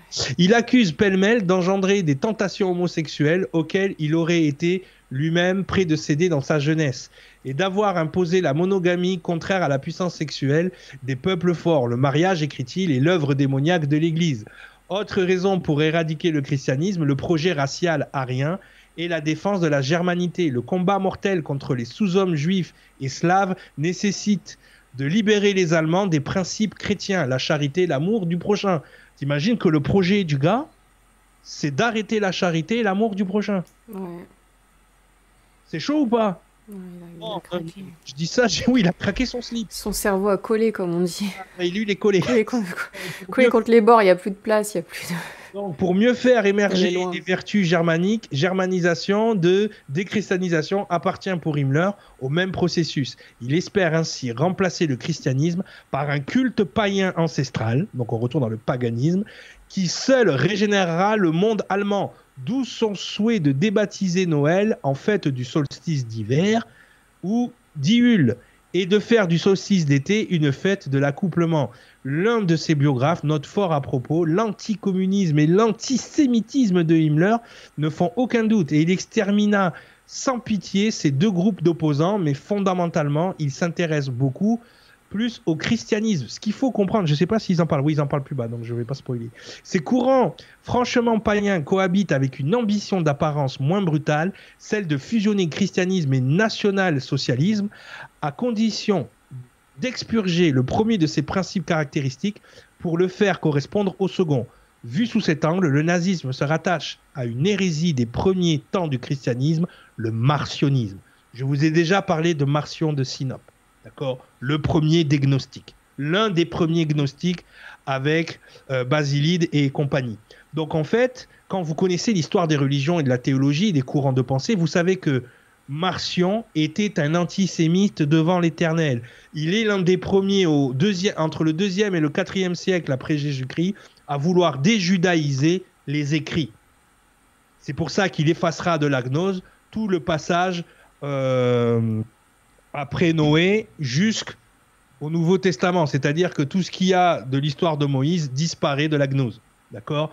Donc vous devez comprendre que c'est un courant de pensée, hein, euh, cette pensée gnostique. C'est pour ça que certains me disent Ouais, mais pourquoi tu, diabolises la gnose? Et mec, on parle d'un courant de pensée qui a éradiqué des millions de gens, qui dès le départ avaient un racisme latent envers le peuple juif. Euh, non, tu peux. J'ai pas besoin de diaboliser le truc. Le truc a été écrit par le diable lui-même. le diable s'est incarné dans ces personnes-là. Je peux rien faire de plus. Je peux pas t'en rapporter de plus. Je, voilà. Et quand je te dis ça, c'est euh, voilà. Donc il faut savoir que il faut comprendre les idéologies et les doctrines que l'on prône et que l'on pose. D'accord? Donc ce christianisme déjudaïsé appelé christianisme positif. D'accord? Pourrait alors trouver sa place au sein d'une nouvelle Allemagne avec un Christ présenté comme l'ennemi des Juifs et la victime du Temple, un Jésus devenu une sorte de figure de héros nordique qui renverse les tables des marchands, trouvant ainsi grâce aux yeux des dirigeants nazis. Le catholicisme, une fois le Christ arianisé, sera absorbé dans un projet national-socialiste envers l'institution d'une Église nouvelle. Donc, vous comprenez bien qu'à un moment donné, on ne peut pas fermer les yeux sur la manière de penser de ces gens-là. Ok? Et, c'est pour ça que dans le film, je les aurais plus fait vouloir détruire l'arche. plutôt que d'en s'en servir, mais de la détruire justement parce qu'elle était un moyen de communication entre le peuple qui leur faisait le plus peur, puisqu'il était divin contrairement à leur dieu. Justement, on va parler de, de l'ariosophie et vous allez comprendre sur quoi a été basé le Troisième Reich et sur quoi a été basée la Seconde Guerre mondiale pour de vrai. Pas ce que vous pensez par rapport, euh, par rapport à l'histoire telle que vous la connaissez. Mais quand vous connaissez le, passé de, de la de l'ariosophie, vous allez comprendre que en fait, on sait, on a, eu une guerre basée sur la croyance de dieux extraterrestres. C'est quand même grave. Et ça, vous le trouvez dans tous les livres d'ariosophie. Hein. Ok? Donc l'ariosophie postule que la race aryenne pure descendrait d'entités divines interstellaires s'engendrant par l'électricité. On est dans la guerre des étoiles, les gens. Non, non, mais je veux que vous preniez conscience de ça. C'est-à-dire qu'aujourd'hui, tu vas en repas de famille, tranquille, tu commences à parler des extraterrestres, on te prend pour un dingue. On te dit, mais de quoi tu parles? Qu'est-ce qui t'arrive? Tu as fumé? Alors qu'on avait tout un pan des élites dans les années 30-40 qui se sont fait la guerre pour une race d'entités divines interstellaires qui s'engendrent par l'électricité. C'est ces gars-là là, qui nous ont fait la Deuxième Guerre mondiale. Non mais vous, vous, captez ou pas le délire ou pas? Ouais. Donc tu peux ne pas croire ou, ou croire, mais ces gens-là croient en des choses et ils avaient fait du peuple élu l'ennemi. Ah oui, c'est pas les mêmes. C'est pas la même race extraterrestre. Ah, c'est pas. En fait, on a vécu la guerre des étoiles sur Terre. Ok, t'as les Elohim d'un côté, les Ariens de l'autre. Mais les Ariens auraient fauté avec des singes. Bah nous, hein, forcément.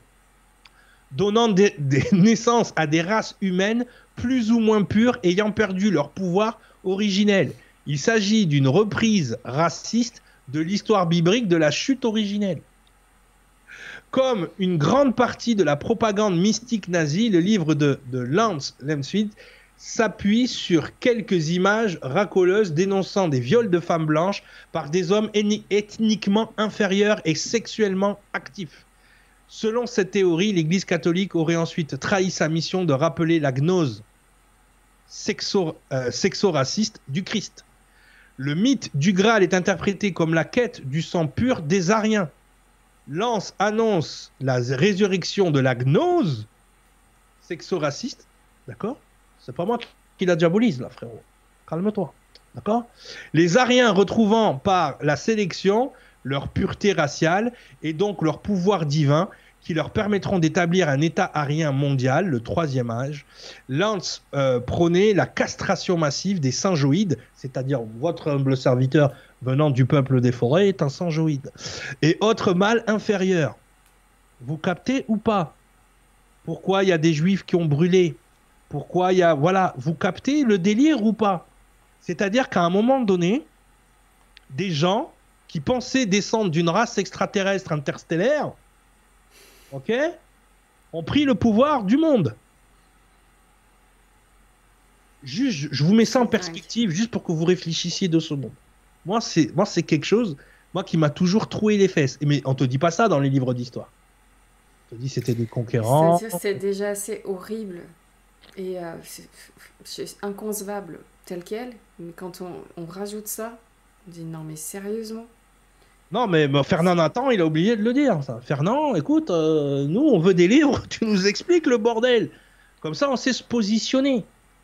Et, et, et, et encore une fois, je vous rappelle l'agenda agnostique. Abétisation de l'humanité. Est-ce qu'on y est ou on n'y est pas? On y est. Androgénisation de l'humanité. On y est ou on n'y est pas? On y est. Véganisation de l'humanité. On y est ou on n'y est pas? On y est. Orientalisation de l'humanité. Tu fais du stretching ou tu fais du yoga? On y est. Je peux faire ça toute la soirée. Hein Je peux faire ça toute la soirée. Donc, à, mon, à, moment donné, comme on dit dans le sud. Soit tu vois, soit tu veux pas voir. Là, c'est pas tu vois, tu vois pas. C'est tu veux, soit tu vois, soit tu veux pas voir. Là, à un moment donné, voilà. Et, ce que je trouve incroyable dans le film, c'est qu'encore une fois, la manière dont les Allemands expriment leur volonté, encore une fois, hein, c'est très euh, tendu hein, entre Indiana Jones et, et, les nazis, elle est farouche. Ils sont prêts à tout. Donc on est dans de la comment dire, du fanatisme. D'accord On est vraiment dans du fanatisme. Je vois, un commentaire euh, de Camus Ferdinand qui dit Nora découvre. Trois petits points. Oui, je suis choquée. Je dis plus rien. Je suis. Mon Dieu. Et ça, je vous sors ça de bouquins. Hein. Vous avez le Holy Grail de, les, racines occultes du nazisme. De toute façon, il n'y a qu'à regarder les symboles qu'ils utilisent pour, pour se dire bah ouais, en fait. Mm. Je, suis dans l'état de Orphan, voilà. J'ai mis, son commentaire à l'écran avec plein de petits smileys qui est tout vert là, à deux doigts de vomir. Voilà, j'en suis là, pareil. Ouais, mais ouais, mais ouais, mais ouais. Mais, mais, mais si tu veux, et, et, et c'est ça que vous devez comprendre avant qu'on passe à la deuxième partie de l'émission, je vous rassure, on en a fini avec le nazisme. C'est je peux vous citer à peu près une dizaine de comportements dans ce que je vois dans le, on va dire l'internet du bien-être, de l'ésotérisme et de tout ça, qui sont en racine directe avec cette idéologie. Et, et, et, c'est là qu'il faut se poser une question en tant qu'espèce. C'est même pas en tant qu'humanité, ou... non, c'est en tant qu'espèce. Est-ce qu'à un moment donné, on peut faire preuve de discernement de c'est pas parce que ça arrive avec des arcs-en-ciel et des licornes et que mm. parce que c'est toujours pareil, c'est sous couvert de bonne intention que ces choses-là voilà. Et de comprendre une bonne fois pour toutes que ce soit dans la conquête de l'espace avec la NASA. Voilà, que ce soit dans la conquête de l'espace, que ce soit dans tout ce qui va être motorisation, tout ce qui va être euh, évolution, tout ce qui a été l'apanage des États-Unis à un moment donné, il faut que vous sachiez que c'est des anciens nazis. Et ces gens-là ont compris que comme ils ne pouvaient pas avoir l'humanité par la force, parce que du coup ils n'étaient pas assez dans leur délire, ils nous auraient par la culture et par la spiritualité. Et que si vous pensez que le nazisme a disparu, non, il est dans vos assiettes de quinoa, les gens. Il est dans vos pratiques païennes tout le temps. Je ne dis pas que les pratiques païennes sont mauvaises. Je dis que les raisons qui vous ont amené là sont idéologiques. Elles ne sont pas systémiques.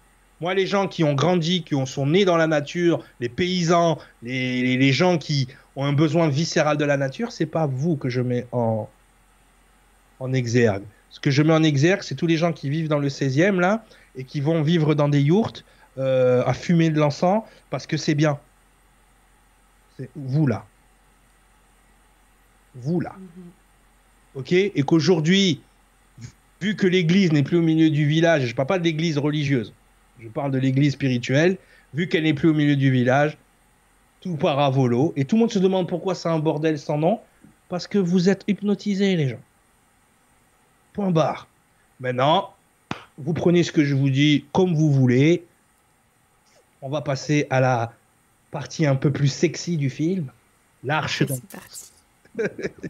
L'arche d'alliance. Donc voilà, donc une fois qu'on a dit tout ça, maintenant on va, on va, on va s'intéresser au deuxième axe du film qui reste quand même cet objet mystique qui a bercé nos, nos rêves les plus fous d'enfants. Hein, L'arche, euh, ben, Indiana Jones a été pour moi le premier à me parler de ce truc-là. Après, bien évidemment, on m'en a parlé au catéchisme. On a... Et c'est vrai que j'étais toujours intrigué. Je me dis, waouh, Dieu parlait aux gens à travers cette boîte. Ok? Non, mais quand tu, quand tu te projettes à l'époque, tu es dans le désert, il y a un truc qui pas. Aujourd'hui, aujourd'hui, les gens. Premier modèle. J'ai une boîte. Je peux parler avec Nora à distance. Je l'ai la boîte. J'ai une arche d'alliance. J'ai un, j'ai un haut-parleur. En plus, il est cool celui-là. Je sais pas s'il a encore des. Ah, il, est classe. Ouais, il fait des lumières et tout. Il parle chinois, tout. Enfin, c'est un truc. Voilà, c'est une barre de son en fait. Voilà. J'ai une boîte où je peux parler. Alors peut-être pas avec Dieu directement, mais avec des gens. Tu vois, donc ça c'est. Ah, avec ChatGPT. Euh... ChatGPT, euh... ouais, ChatGPT, il avait du mal sur l'arche. Hein. Ouais, c'est, tu sentais qu'il était gêné. Je lui posais des questions, il était gêné. Il était gêné. Il a, tu sais quoi, sur le coup ChatGPT, non, j'ai pas besoin de toi cette fois-ci, dégage. Tu vois? Même quand j'ai demandé à Midjourney, dessine-moi une arche d'alliance, il m'a dessiné des trucs, j'ai fait, c'est quoi ce machin? Ah, il avait du mal. Tu sens qu'il y a des gens qui veulent pas trop. Euh, ouais, ouais, il y a des trucs moins accessibles, des sujets moins accessibles. Ouais, c'est moins sexy, c'est moins. Là, on est, on est sur le truc. Bon, allez, on y va. Donc, l'arche d'alliance, technologie de communication Point d'interrogation. Donc, effectivement, euh, l'endroit où on nous parle de l'arche d'alliance, c'est dans le livre d'Exode. Et ce qui est très intéressant avec le livre euh, de l'Exode, et surtout le passage, euh, c'est Exode 25, si je me Oui, c'est Exode 25. Oui, je sais, je me rappelle des trucs de tête. Je, suis possédé, pardon. Euh, ce qui est intéressant, c'est que tu as la description de comment la fabriquer. Et les mesures qui sont utilisées ne sont pas métriques, mais on te parle de mesures naturelles, donc la coudée et ainsi de suite. Donc ça, je trouve ça extraordinaire. Pourquoi On t'indique comment construire, avec quels matériaux? Ce qui est intéressant, c'est ça. C'est les matériaux, les mensurations? Et les indications précises sur des choses précises que si tu si t'as pas fait euh, électricité ou électronique à l'école, tu comprends pas. Mm. Tu, dis ouais bon ben tiens tiens on va prendre les mesures, on va en fabriquer une. Ne fais pas ça. N'essayez pas de fabriquer une arche à la maison, vous risquez d'avoir des problèmes. Vous allez voir pourquoi. D'accord? Mais quand tu t'y connais, moi qui suis ingénieur du son, puisque dans ma jeunesse, je disais que j'étais dans la musique, hein, et que je connais un petit peu les schmilblick et tout ça, j'ai dit tiens, intéressant. Et donc là, je vais vous amener une vision technico-technique de l'Arche d'Alliance et comment Dieu communiquer avec le peuple hébreu. Maintenant, vous serez en droit de vous poser la question, était-ce vraiment Dieu qui parlait avec le peuple hébreu? Mais bon, après je vous laisse divaguer à vos... Euh, On ne fait que se poser des questions sur Nuria, t'inquiète. Euh, non, mais je vous laisse divaguer à vos conclusions personnelles. Moi, je commence à... Tu vois, mais bon. Mais en tout cas, c'est très intéressant. L'angle que je vais vous donner là aujourd'hui est pour moi le plus passionnant, le plus intéressant et même s'il n'a pas été prouvé, on va dire à 100%, parce que bien évidemment des gens ne veulent pas valider cette information, parce que déjà on n'a pas l'arche d'origine pour euh, comparer, et euh, on n'était pas là à ce moment-là, d'accord? Mm. Qu'on n'a pas pu faire les mesures à ce moment-là, mais il y a des indicateurs quand même très importants, et on le verra euh, par rapport aux prêtres qui pouvaient parler à Dieu, qui nous donne des indications aussi qui confirmeraient la théorie. Ok? Donc on y va. On lit dans l'Exode que l'Éternel parlait au début à Moïse et au peuple juif d'une voix de tonnerre qui terrorisait les Hébreux, et qu'ensuite il parlait doucement dès que fut construite l'arche d'alliance. Donc déjà ça c'est une première indication de la Bible. C'est qu'au début, Dieu quand il parlait, il y avait le tonnerre, ça fait, euh, on va pas se mentir, le peuple hébreu faisait caca culotte quand il parlait, et que tout d'un coup, ça s'est calmé quand l'arche fut construite, comme si le son qui était émis a été canalisé sur quelque chose de plus acceptable pour l'humain. Déjà, c'est très intéressant. Ça va dans le sens de la théorie que je vais vous exposer.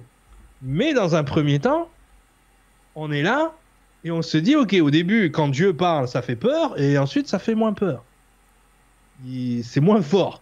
Bon. Les détails pour construire cette arche sont si précis qu'en 1953, deux étudiants juifs américains intrigués à l'extrême par les détails techniques dont regorgent les chapitres de la Bible relatant la vie de Moïse, ont décidé de construire une arche d'alliance en suivant rigoureusement les instructions qui avaient été données à ce dernier sur le mont Sinaï ou le mont Horeb, hein, pour ceux qui connaissent. Lorsqu'ils eurent terminé, stupéfaction, ils ne pouvaient plus la toucher sans être violemment secoués par une forte décharge d'électricité statique. Mm-hmm. Donc ils ont suivi les indicateurs et ils ne pouvaient plus s'approcher de, de l'arche parce qu'ils étaient systématiquement repoussés par une charge électrico-statique. Donc ça, pour les gens qui sont son, ça commence à leur titiller dans la tête. Ils commencent à se dire, tiens, pourquoi, comment, qu'est-ce qui, en règle générale, donne cet effet-là Donc, quelles furent les recommandations de l'Éternel pour construire l'arche d'alliance? Donc, l'Éternel parla à Moïse et dit, parle aux enfants d'Israël, ils feront une arche de bois d'acacia, pas n'importe quel bois, de l'acacia. Sa longueur sera de deux coudées et demi 1m25, pour ceux qui ne connaissent pas les coudées. Sa largeur d'une coudée et demie, 75 cm, et sa hauteur d'une coudée et demie, 75 cm. Tu la couvriras d'or pur. D'accord? Pourquoi de l'or? Pourquoi un métal précieux? Aussi, très intéressant.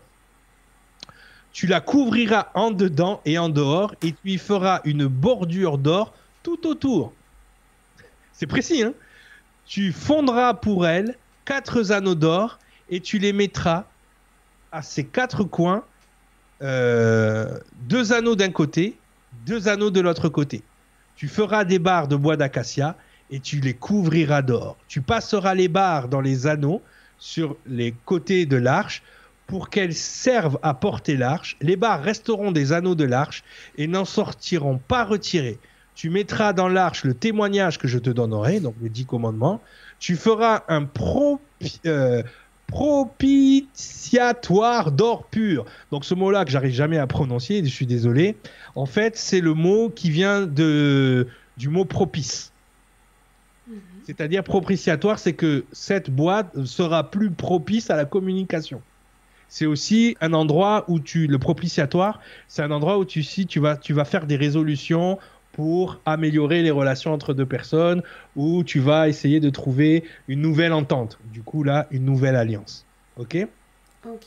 D'or pur. Sa longueur sera de deux coudées et demi, sa largeur d'une coudée et demi. Tu feras deux chérubins d'or et tu les feras d'or battu avec deux extrémités du propitiatoire. Du propitiatoire, pardon. Fais un chérubin d'une extrémité et fais un chérubin à l'autre extrémité vous ferez les chérubins sortant du propitiatoire. À ces deux extrémités, les chérubins étendront leurs ailes par-dessus, couvrant de leurs ailes le propitiatoire, et se faisant face l'un à l'autre, les chérubins auront la face tournée vers le propitiatoire, tu mettras le propitiatoire, et il est chiant ce mot, euh, sur l'arche, et tu mettras dans l'arche le témoignage que je te donnerai. C'est là que je, c'est là que je me rencontrerai avec toi, et du haut du propitiatoire, entre les deux chérubins, placés sur l'arche du témoignage, je te donnerai tous mes ordres pour les enfants d'Israël. Waouh! C'est précis. Donc ça veut dire que le son, va sortir de l'endroit là que vous voyez, donc avec les deux chérubins dont les ailes se touchent au-dessus d'une boîte. Intéressant. Donc, on peut se demander si le témoignage qui doit être impérativement placé dans l'arche, l'éternel, euh, n'est pas un émetteur-récepteur. En fait, pour, là, je vous ai mis un gros texte, mais il va falloir que je vous vulgarise quand même un minimum. La manière, la manière dont l'arche est construite, elle est construite comme un qu'on appelle un supercondensateur. Et les supercondensateurs qu'on utilise le plus, c'est ce qu'on appelle des haut-parleurs. D'accord? Les haut-parleurs. Donc là, je vais essayer de vous, euh, de vous traduire un petit peu la technique en fait qui, qui est placée. Donc, n'est pas un émetteur-récepteur. Il s'agit pour Moïse des tables de la loi, bien sûr, mais la Bible nous dit que les commandements étaient gravés sur des tablettes d'une matière inconnue donnée par Dieu. Mais même si les tables de la loi ne sont là que pour justifier la construction de l'arche qui l'abrite, cette arche suffit à elle-même. Le choix du mot propitiatoire pour son couvercle est déjà significatif. Car sans ce propitiatoire, elle serait privée de toute utilité. Ce couvercle rend l'arche donc propice, efficace et fonctionnel. C'est-à-dire que si tu fais juste la boîte, ça fonctionne pas. En revanche, le couvercle a, rend quelque chose de propice. Il n'est pas nécessaire d'avoir des connaissances étendues en électromagnétisme pour savoir euh, qu'une lame de métal placée à proximité d'un champ magnétique ou électrique modifie et module ce champ en vibrant sous l'action du son, comme une membrane sur un haut-parleur. Ok c'est le principe élémentaire du microphone. Et si inversement, on transmet ces modulations avec un champ électromagnétique placé devant la feuille métallique, cette dernière se met à vibrer, restituant le son d'origine. C'est le principe du haut-parleur. Donc tu as micro et haut-parleur. D'ailleurs, je ne sais pas si tu le faisais quand tu étais petite. Quand tu n'avais pas de micro, tu prenais un écouteur, tu le branchais à la place du micro et ton, ton écouteur de Walkman devenait micro. J'ai jamais fait ça. Parce que la, la membrane se retournait et donc du coup ton haut-parleur devenait un micro. C'est la même technologie. C'est génial. Ouais, et le haut-parleur. Moi, je faisais ça quand j'étais jeune. Quand j'avais des, des, des, des casques cassés, je prenais le truc et je- j'enregistrais des trucs dans mon enregistreur. Voilà. C'est des trucs de gamin que tu découvres en t'amusant. Or, l'Éternel dit à Moïse, c'est entre les chérubins du haut du propitiatoire que je donnerai mes ordres. Moïse est donc bien en présence d'un haut-parleur rudimentaire, le propitiatoire en vibrant au-dessus de la caisse de résonance intérieure de l'arche, sous l'impulsion du champ euh, du champ électrique modulé capté par le condensateur, donc charge électrique de l'enveloppe de l'arche, restitue la parole de l'Éternel.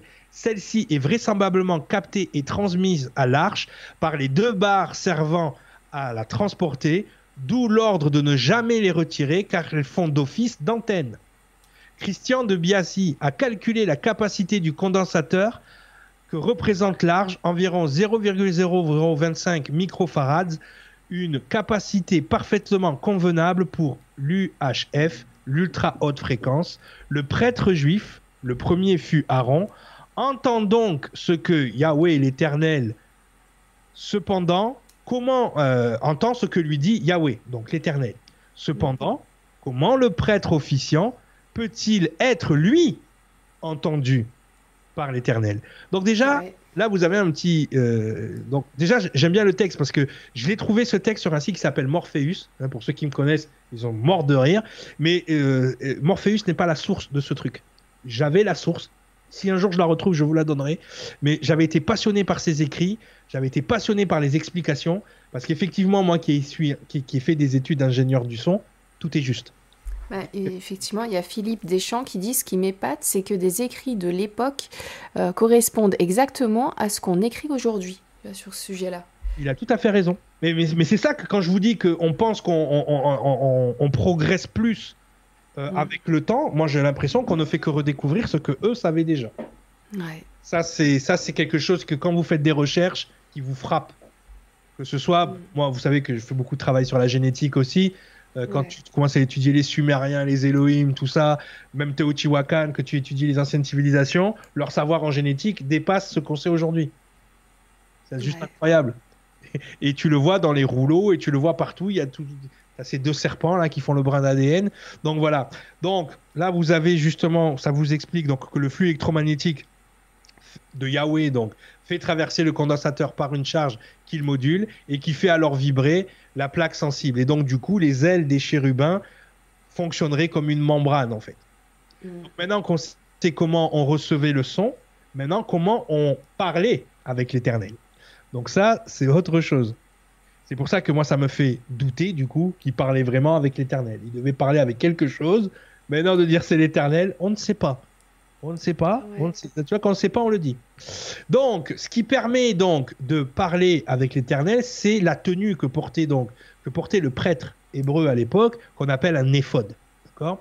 Donc, l'éphod- alors ça aussi, c'est très technique et ça vient confirmer le délire du haut-parleur. C'est ça qui est fou. C'est-à-dire que la tenue que porte le prêtre, le premier prêtre, c'était Aaron, hein, le, le frère de Moïse, mais le- la tenue que porte Mhm. le, prêtre vient confirmer le délire du, du super condensateur. C'est ça le truc, c'est que si encore le gars il était, euh, tu sais, t'as un super condensateur, mais t'es à Wall, peut-être tu parles et puis t'arrives rien, je te dis ok. Mais c'est que là t'es obligé d'avoir de soie, en toge de soie, à la romaine. et on va le- t'es obligé d'avoir une tenue qui te permet d'être proche de l'arche sans te manger une décharge. Mais ouais, C'est quand même fou. Donc, l'éphod est ce vêtement très spécial que le prêtre est obligé de porter pour s'approcher de l'arche sous peine de mort. Il est conçu pour lui éviter l'électrocution. Comment devait-il être fabriqué? Pareil, des indications très précises. Ils feront l'éphod d'or, de fil bleu, pourpre et cramoisi, et de, fin lin retors. Il sera artistiquement travaillé. On y fera deux épaulettes qui le joindront par les deux extrémités et c'est ainsi qu'il sera joint. La ceinture sera du même travail que l'éphod et fixée sur lui. Elle sera d'or, de fil bleu, pourpre et cramoisi, et de fin lin retors. Tu prendras deux pierres d'onyx. Les gens qui font de la lithothérapie, là, vous savez ce qu'est l'onyx hein Mm. Moi qui le sais encore plus, quand tu as certains micros on verra, qui ont justement de l'onyx ou de, l'oxyde de silicium, justement, pour pouvoir fonctionner. Moi, ça, ça, moi, ça m'a tué. Si j'avais pas fait euh, mes cours sur les micros, les différents micros, l'impédance, les trucs et tout, j'aurais pas tout capté. J'aurais été comme vous. Mais là, ça, moi, ça m'a fait. J'ai eu des frissons. J'ai dit putain, mais c'est quoi? Donc, deux pierres d'onyx, tu les entoureras de montures d'or. Nous, en, ingénierie du son, tu sais, ce qu'on appelle les câbles jack ou les câbles RCA ou tout ça, on les achète souvent dorés parce que le son est meilleur et que le, courant passe mieux qu'avec mm. des, têtes euh, argentées, tu vois. Et souvent, on va, quand on fait. Comme les câbles Ethernet, c'est pareil. Ouais, quand on fait nos, nos, connectiques, quand on se monte un studio d'enregistrement et tout, on fait bien attention d'avoir tout le temps des, euh, des câbles en or, quoi. Tu mettras les, deux pierres sur les épaulettes de l'éphode, tu feras des montures d'or et deux chaînettes d'or pur que tu tresseras en forme de cordon et tu fixeras aux montures les chaînettes ainsi tressées. Donc ça, c'est ce que vous voyez ici en haut. D'accord? Tu feras alors le pectoral aussi, le pectoral, ben là c'est ça qui m'a ça m'a achevé. Quand j'ai lu le truc, ça m'a achevé. Vous allez voir pourquoi.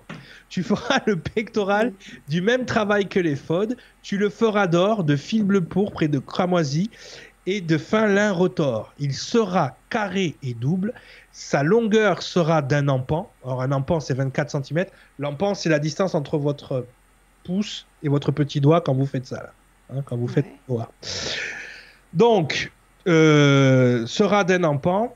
Euh, à peu près 24 cm, et sa largeur d'un empan. Tu y enchasseras une garniture de pierre, quatre rangées de pierres. Première rangée, une sardoine, une topaze, une émeraude. Seconde rangée, une escarboucle, un saphir, un diamant. Troisième rangée, une opale, une agate, une améthyste. Quatrième rangée, une crystolite, un onyx et un jaspe. Donc là, là les gens qui, font de la lithothérapie, là, avec vos pierres, vous êtes en PLS normalement. Ah ouais, ouais, ouais, ouais. Donc tu as, remarqué, tu vois, c'est quatre rangées de trois pierres. On repart sur le nombre 12. Pour ceux qui étaient là euh, à mon émission sur les 144 000 sur ma page, on repart sur le nombre 12. Pourquoi? Parce que chaque pierre représente une tribu d'Israël. Tout simplement. D'accord? Donc ces pierres seront euh, enchâssées dans leur monture d'or. Tu y feras sur le pectoral des chaînettes d'or pur, tressées en forme de cordon. Tu feras sur le pectoral deux anneaux d'or et tu mettras ces deux anneaux euh, aux deux extrémités du pectoral. Tu passeras deux cordons. C'est précis, hein C'est un truc de ouf. Tu passeras deux cordons. On a l'impression qu'il est en train de lui expliquer un circuit imprimé. Ouais, j'avoue. Ça, je vous dis rien. Tu passeras les cordons d'or dans les deux anneaux aux deux extrémités du pectoral et tu arrêteras par devant les bouts de deux cordons de deux montures placées sur les épaulettes de l'éphode. Tu feras encore deux anneaux d'or que tu mettras aux deux extrémités du pectoral sur le bord intérieur appliqué contre l'éphode. Et tu feras encore deux anneaux d'or que tu mettras près de ta jointure au-dessus de la ceinture. On attachera le pectoral par ces anneaux aux anneaux de l'éphode avec un cordon bleu afin que le pectoral soit au-dessus de la ceinture sur l'éphode et qu'il ne puisse se séparer de l'éphode. Donc, hyper précis encore une fois. Donc là, vous avez à l'écran à quoi ça ressemble, du coup. Donc ça, c'est juste incroyable. Déjà, les indicateurs par rapport à ça. OK? Donc, la Bible nous indique que l'Éternel a ordonné de faire porter cet éphode sur une tunique de lin bleu, une tiare de fin lin bleu, également avec une plaque d'or sur le front, posée sur les tissus de la tiare. Détail très important, la, tunique doit porter dans les bas des grenades bleues, pourpres et cramoisies, euh, entremêlées de clochettes d'or. Donc déjà, il y a quelque chose pour protéger le cerveau. Après, aussi. Une clochette d'or et une grenade, une clochette d'or, une grenade sur tout le tour de la bordure de la robe. Aaron s'en revêtira pour faire le service quand il entrera dans le sanctuaire devant l'Éternel et quand il en sortira. On entendra le son des clochettes et il ne mourra point. De même, il est expressément recommandé aux grands prêtres et à ses assistants de porter des caleçons de lin allant des reins jusqu'aux cuisses pour leur service de leur sanctuaire. Ils ne porteront pas de laine, ils ne se cindreront, ils ne, ils ne cindreront de rien qui fasse transpirer. Ah mais forcément, si tu transpires, tu deviens conducteur. Donc du coup, la matière du truc doit faire en sorte que tu ne transpires pas. T'imagines ou quoi? C'est énorme. Ah, mais t'imagines les, les, directives qu'on leur donne pour pas qu'ils se chopent justement l'énergie du supercondensateur. Donc on, est bien dans la théorie que le, machin euh, développe de l'énergie, de l'électricité. Ainsi, ils ne se rendront pas coupables et ne mourront point. Bon, c'est une loi perpétuelle pour Aaron et pour ses descendants après lui. Cette dernière précision est plus claire et plus facile à expliquer. En effet, tout le monde sait que l'eau salée est un excellent conducteur d'électricité. Or, non seulement la laine fait transpirer, encore, elle boit la sueur, mais encore, euh, conséquent, sous-vêtements transpercés par la sueur mouillés dessus et dessous, et de leur épaisseur ne soit plus isolant du tout, puisque du coup, elle est mouillée. Au contraire de l'étement léger de l'un retort, tissé très serré, donc, il ne présentera pas cet inconvénient, et si par hasard l'isolation n'est pas parfaite, les clochettes d'or du bas du vêtement permettent de décharger l'électricité au sol. Ils avaient même une prise de terre, les gars. C'est un truc de ouf. Mais c'est de la Bible que je vous lis là. Et c'est un cours d'électricité. Et si vous pouvez, les amis, peut-être faire un lien entre ça et euh, les informations qu'il y a là, et je vais revenir à Thierry Jamin. On parlait Indiana Jones, Thierry Jamin, les momies tridactyles qui ont elles aussi, pour certaines, un plastron. Et euh, composé avec des métaux assez spécifiques. J'ai plus les, les, détails, je connais plus le dossier par cœur aujourd'hui, mais ça serait intéressant de, de, de, faire le parallèle entre ces plastrons qu'ils ont donc euh, sur, euh, sur le torse, ils en ont aussi sur la main, le dessus de la main. Et, et d'ailleurs, Thierry avait une supposition pour lui, c'était aussi un moyen de communiquer. C'était un moyen de communication. Je ne sais plus s'il n'avait pas eu cette info par euh, des, euh, du, des remote viewers, ce genre de choses. Euh. voilà, il y avait une histoire de communication là-dedans. Mais il y a de fortes chances. Il y a de fortes chances et effectivement. Et les métaux retrouvés ressemblent, il me semble. Il faudrait vérifier. Ah il faudrait, il, mm. il, faudrait, voilà, parce que là, on, on, est très clairement sur de la technologie, les gens là. On n'est pas sur une boîte pour enfermer des trucs. Là, là c'est, je veux dire, ça va jusqu'aux vêtements du prêtre, quoi. Je veux dire, à un moment donné, euh, tu peux, euh, euh, vas-y, ailleurs, parce qu'à un moment donné, là, voilà. Donc je vais terminer parce que le plus, ouais, plus derrière. Donc les fautes du prêtre juif est un conducteur puisqu'il est tissé de fils métalliques. Il doit donc être bien isolé pour pouvoir se charger électriquement de façon convenable. Si il était porté à même la peau, il serait à la terre par le corps de l'officiant. Le courant provenant de l'électricité statique a toujours tendance à aller à la Terre. Ainsi, la foudre, partant des nuages, chargée d'électricité, va frapper le sol. Les effets, les objets interposés sont différents. Si l'objet est dit électrique, hyper important, il prend toute la charge et compte tenu de la puissance de celle-ci, il est détruit ou sérieusement endommagé. Arbre, fendu, ferme, incendié, etc. Si l'objet est conducteur et isolé du sol, il prend également toute la charge, fourche sur l'épaule d'un cultivateur, par exemple. Si, enfin, l'objet est un conducteur et relié à la masse, l'énorme voltage de la foudre se décharge à la Terre sans dommage, ce qu'on appelle le système paratonnerre. Donc, le costume de ces gens-là est un paratonnerre. Le prêtre est à la terre, il peut donc toucher son éphode ou tout autre objet chargé d'électricité statique se trouvant dans le temple sans risquer d'en être incommodé. Le pectoral est en fait un condensateur dont la décharge brutale peut être dangereuse.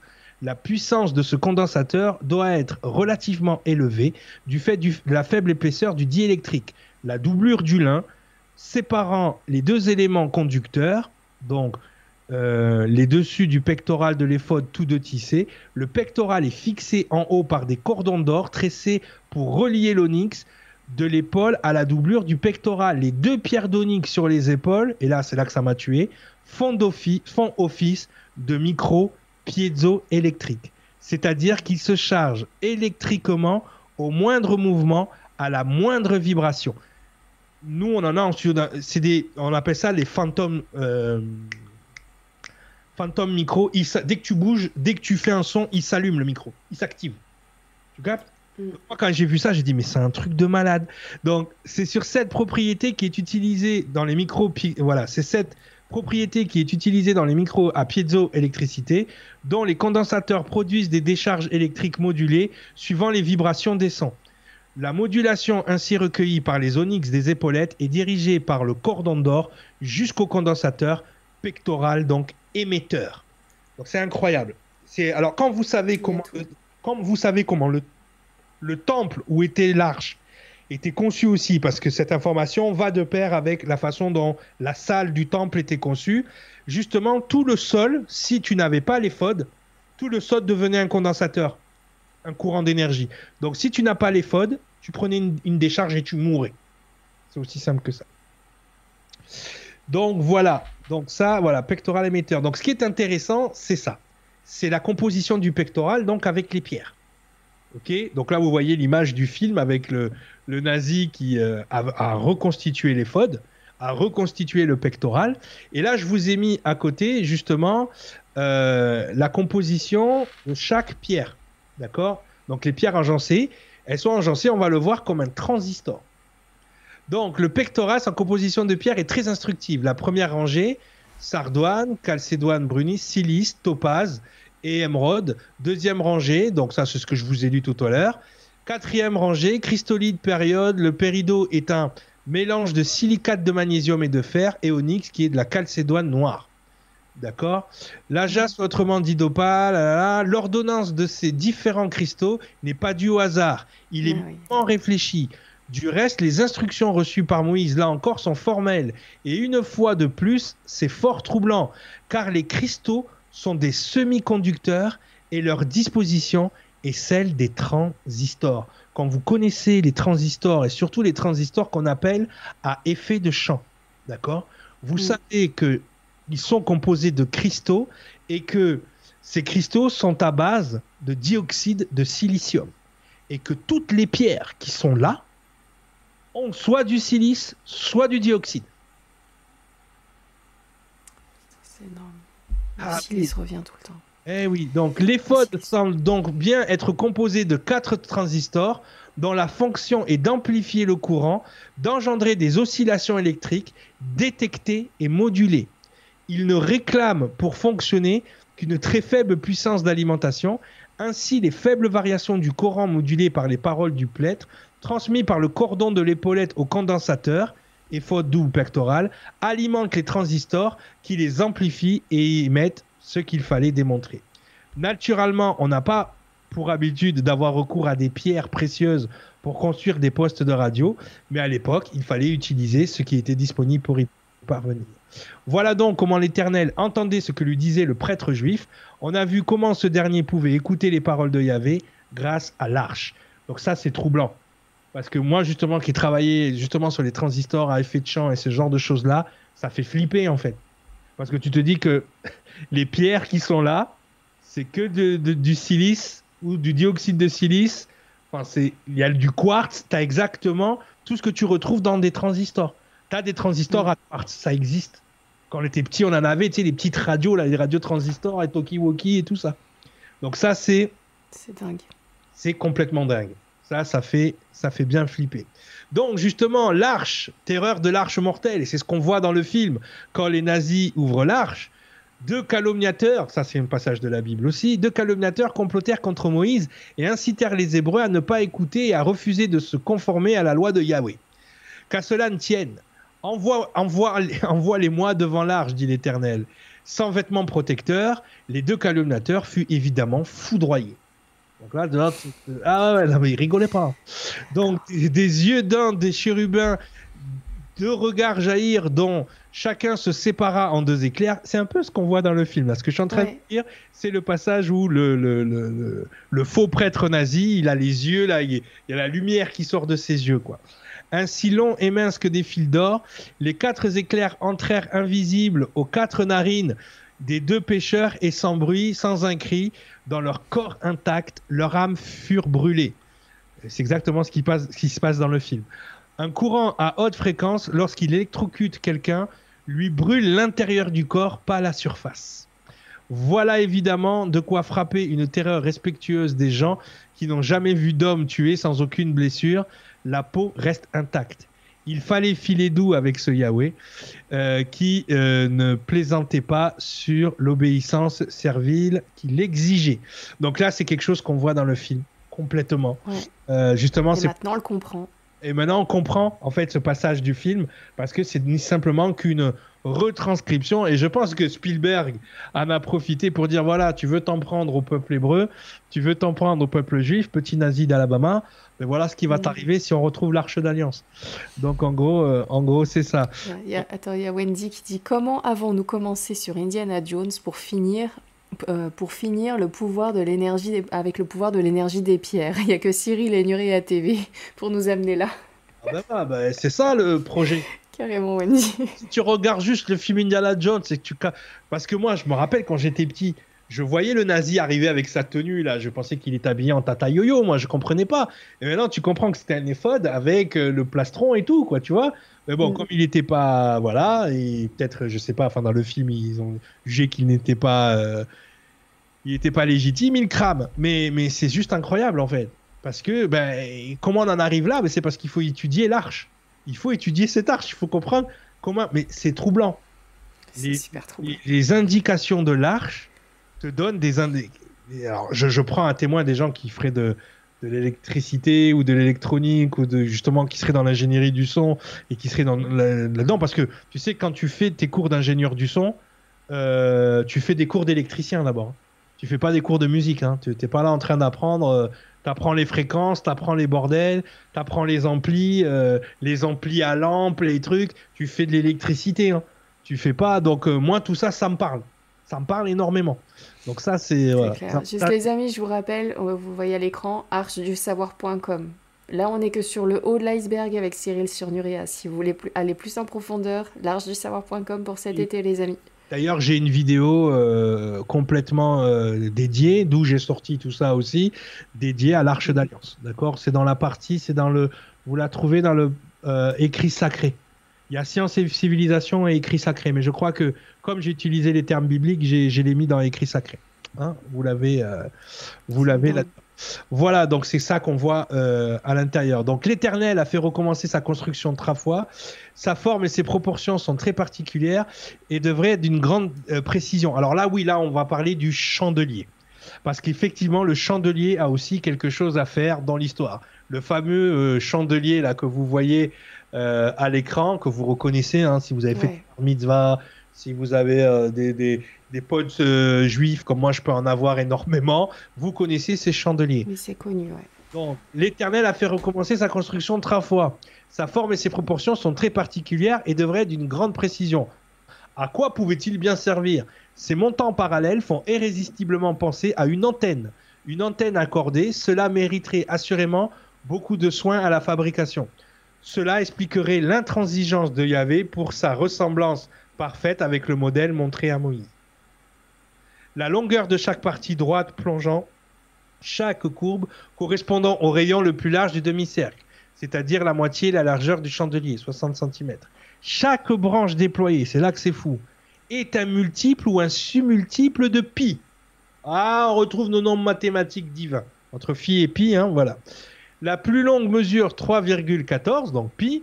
La moyenne 2,51 euh, mètres, c'est-à-dire pi fois 0,8. La plus petite, 1,88 mètres, pi fois 0,6.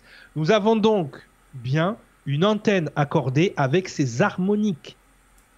D'accord? Ce que vous voyez en bas là, le schéma de conception, alors ah, là vous avez les chandeliers, mais vous voyez les harmoniques. C'est un truc de fou. Rien ne fut laissé au hasard dans cette conception de ce chandelier.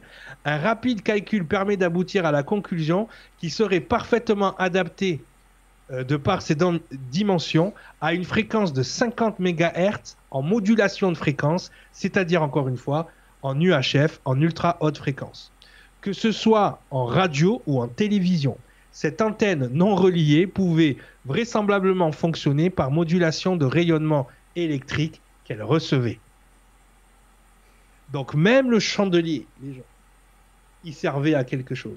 Et c'est fou quand tu vois en bas le schéma des harmoniques, que tu vois le schéma de conception de comment tu dois faire le bazar et des mensurations, c'est-à-dire qu'on a le nombre pi à l'intérieur.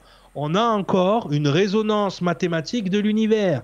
Quand je vous dis que les mathématiques, c'est le, le lien de communication avec l'univers, que ce soit le nombre d'or ou que ce soit pi, ou que toutes ces mesures, parce que voilà, là on est sur des mesures pi, phi, la coudée, l'empan, ce sont des mesures de la nature. L'empan, c'est une mesure naturelle de votre main. La coudée, c'est de votre bras. Hein, c'est à peu près une cinquantaine de centimètres. Mais quand vous voyez que tout ce qui est divin ou mystique est construit selon ces, euh, ces mensurations et ces unités de mesure, vous devriez vous poser des questions.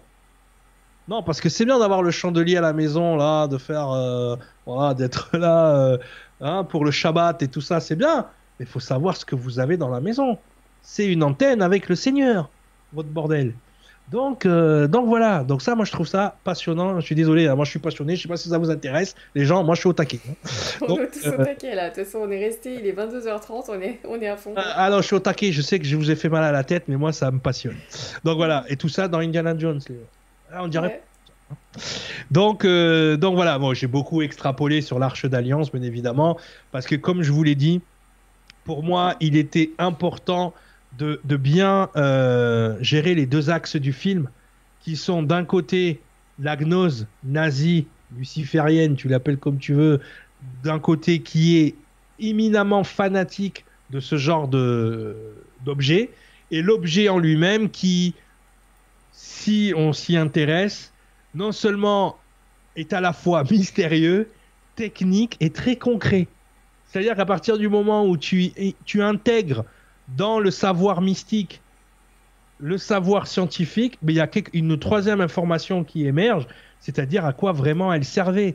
Maintenant, la question qu'on peut se poser, admettons qu'on a une civilisation évoluée, euh, qu'elle soit exogène ou qu'elle soit terrestre, qui avait donc accès, ou qui voyage dans le temps, qui avait accès à ce savoir, est-ce qu'il n'aurait pas fait croire aux Hébreux dans un premier temps qu'il parlait à Dieu?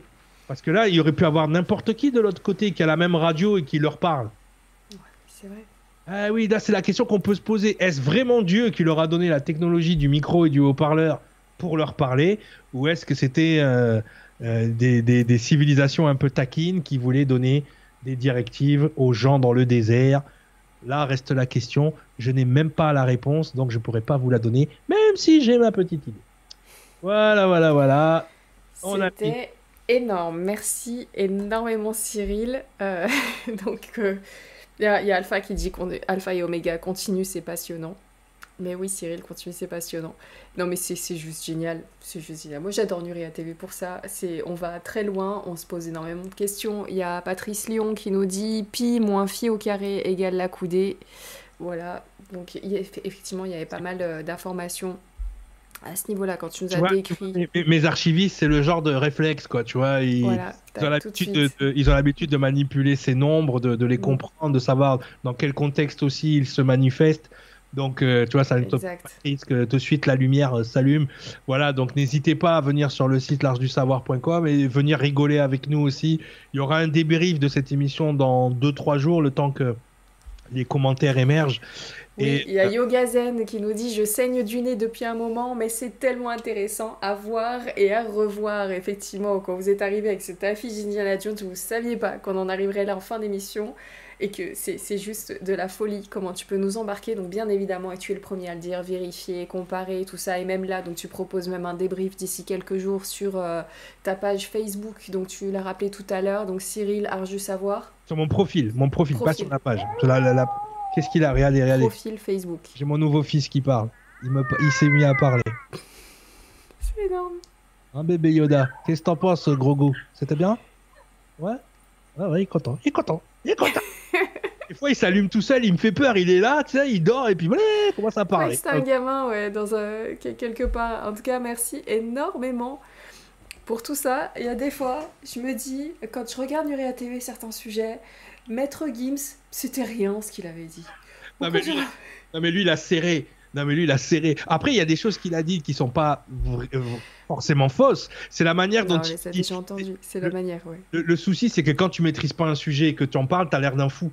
Mais il y a des choses qu'il a dit qui sont, qui, qui, sont justes, mais la manière dont il les a dites et il s'est tellement embrouillé. Après, comme la plupart de ces gens-là, hein, les, rappeurs, hein, les, gens du hip-hop comme moi, hein, on, a, on a des fois tendance à s'enflammer sur certaines infos. Donc voilà, mais, mais, mais le truc, ouais, c'est que moi, c'est moi ce qui me, ce qui me, dans ce que je viens de vous montrer, ce qui m'a surpris, c'est la précision. Donc déjà de comment c'est écrit dans la Bible et la, précision aussi de la personne qui a décodé à quoi ça servait grâce à la précision technique des mensurations, des, matériaux. Euh, et c'est ça qui est incroyable, c'est que tu peux pas dire non, c'est des conneries. Parce qu'à un moment donné, moi, j'ai taffé dans le son encore une fois. La manière dont il amène le truc, non seulement c'est cohérent, mais c'est vrai en fait. Dans les transistors à effet de champ, tu as de, l'oxyde de silicium, tu as toutes ces choses-là, et que les pierres, elles, fournissent ça. L'onyx, dans les, euh, dans les micros piézoélectriques, c'est vrai. Et donc ça, ça, ça fait halluciner quand même. Là, tu te dis, wow. Ouais, moi, c'est ce qui me passionne dans ce que je fais, et c'est pour ça que je m'arrêterai pas, et que je m'amuse bien. T'as raison. Voilà, voilà. Et donc, on peut te retrouver encore une fois sur l'archedusavoir.com. Je l'aurais dit 15 fois ce soir. Euh, tiens, je vais faire auto-promo. Si les pierres vous intéressent. Il y a des gens, après les émissions, me disent Ah bon, t'as un site? Dis, on vous l'a dit 10 fois pendant l'émission. Cerveau. L'archedusavoir.com. Et si les pierres et leurs petits, leur pouvoir, la lithothérapie vous intéressent, vous pouvez en retrouver donc sur ma boutique lumière-d'étoile.fr. Voilà, petite promo perso. Comme ça, la boucle est bouclée avec l'intro. Mais allez y faire un petit tour. Et moi, j'y crois à mort. En tout cas, euh, on sent, on sent les vibes. Donc, super intéressant. Oui, nous dit Sylvie. 11 Orphène nous dit merci Nora et Guillaume. Merci Cyril. Euh, merci euh, à vous tous pour votre présence ce soir. Euh, franchement, euh, oui, renseignez-vous sur la silice, j'ai vu ça aussi, euh, silicium, tout ça, ça revient beaucoup, même dans les histoires ufologiques. Ça, ça revient énormément. Donc, il y, a, des liens à faire entre les différents sujets qu'on a pu aborder. C'est un des éléments périodiques qui permet vraiment la communication entre les choses. Quoi. C'est, un conducteur incroyable. Et, c'est vrai que des fois, on, on, est là, bon, tu te dis, ils ont mis de l'or parce que l'or est super conducteur. Ils ont isolé le prêtre de son eau salée pour pas qu'il se mange des décharges. Je veux dire, il y a un, souci du détail, même dans les fibres euh, que porte le prêtre, que tu ne peux pas dire c'est un hasard ou c'est un délire en fait. Non, c'est un truc bien, euh, bien calculé. C'est vrai que le silicium, vous avez raison, revient énormément dans tout ce qui va être dans, même dans les sphères secrètes. Tous les voyages d'OVNI, tout eh ça. Oui. Très très important. Ouais, j'en ai perdu mon oreillette, tu vois, moyen de communication. Mais je t'entends. Mais c'était c'est passionnant. Donc voilà, on va vous laisser là, les amis, avec plein de questions. Et j'espère que Nuria TV, en tout cas, vous sert à ça. Sur vos lauriers, à ne pas vous arrêter à l'histoire que vous avez pu apprendre à l'école. Euh, encore une fois, Nuria TV, c'est pour les majeurs. Hein. Passez votre bac ou votre premier diplôme, tout ça. Ou faites, les, faites vos apprenez en fait tout ce, que, tout le monde sait, voilà, on va dire la culture générale avec un, grand G.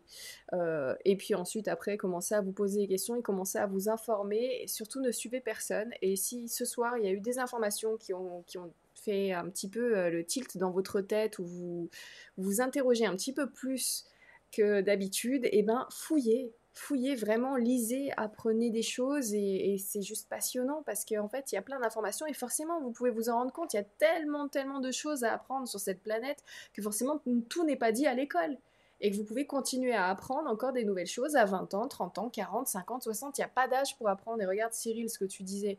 Ben voilà, toi maintenant, quand tu fais des recherches avec le savoir que tu as, les connaissances que tu as, ben, je suppose que ça n'a pas été simple quand même. Même si tu as certaines facilités, on a pu le voir à force d'émissions avec Nuria TV, tu es quand même un de ces, une de ces personnes qui arrive à vite faire des liens, des connexions et, euh, et apprendre plus vite que d'autres. Mais n'empêche que tu as pris le temps de le faire. C'est la base, justement, cette faculté de faire des connexions. Et c'est fou parce que même dans mon thème numérologique, je suis né en février et mon nombre solaire, donc le nombre du mois, le 2, c'est la connexion. Donc c'est dans mon énergie. Le, truc, le, le, truc aussi, comme tu disais, c'était que c'est pas facile parce qu'il y a toute une, une partie du savoir qui est détenue par les dogmes scientifiques et il y a toute une autre partie de savoir qui est détenue par des dogmes ésotériques. Et donc, que ce soit de deux côtés, il y a des illuminés, je peux vous le dire. Et, le danger là-dedans, c'est que on, aurait tendance des fois à refuser un savoir parce qu'il nous a été donné par un perché ou par un radical scientifique. Donc, c'est là que la connexion entre les deux informations sont primordiales pour la simple et bonne raison que euh, et c'est ce que moi j'apprends dans mes stages. Justement, on a fait un stage stream où on a créé tout un vocabulaire qui ne va pas disqualifier les gens dans leur pratique. Parce que si tu dis ouais, je me suis, je me suis attaché à la kashik, je parle avec euh, maître Barba Papa et il me dit que tu peux te disqualifier auprès de certaines personnes. Par contre, si tu commences à parler de, je sais pas moi, de cloud, de champs électromagnétiques, que tu, euh, tu es capable, pas, et, du coup, tu n'as plus le même vocabulaire alors que tu dis la même chose et tu arrives à rassembler les deux mondes. Moi, aujourd'hui, je peux parler à des scientifiques comme à des rabbins et quand je parle aux deux, j'ai aucun problème parce que je sais adapter mon vocabulaire et on se comprend.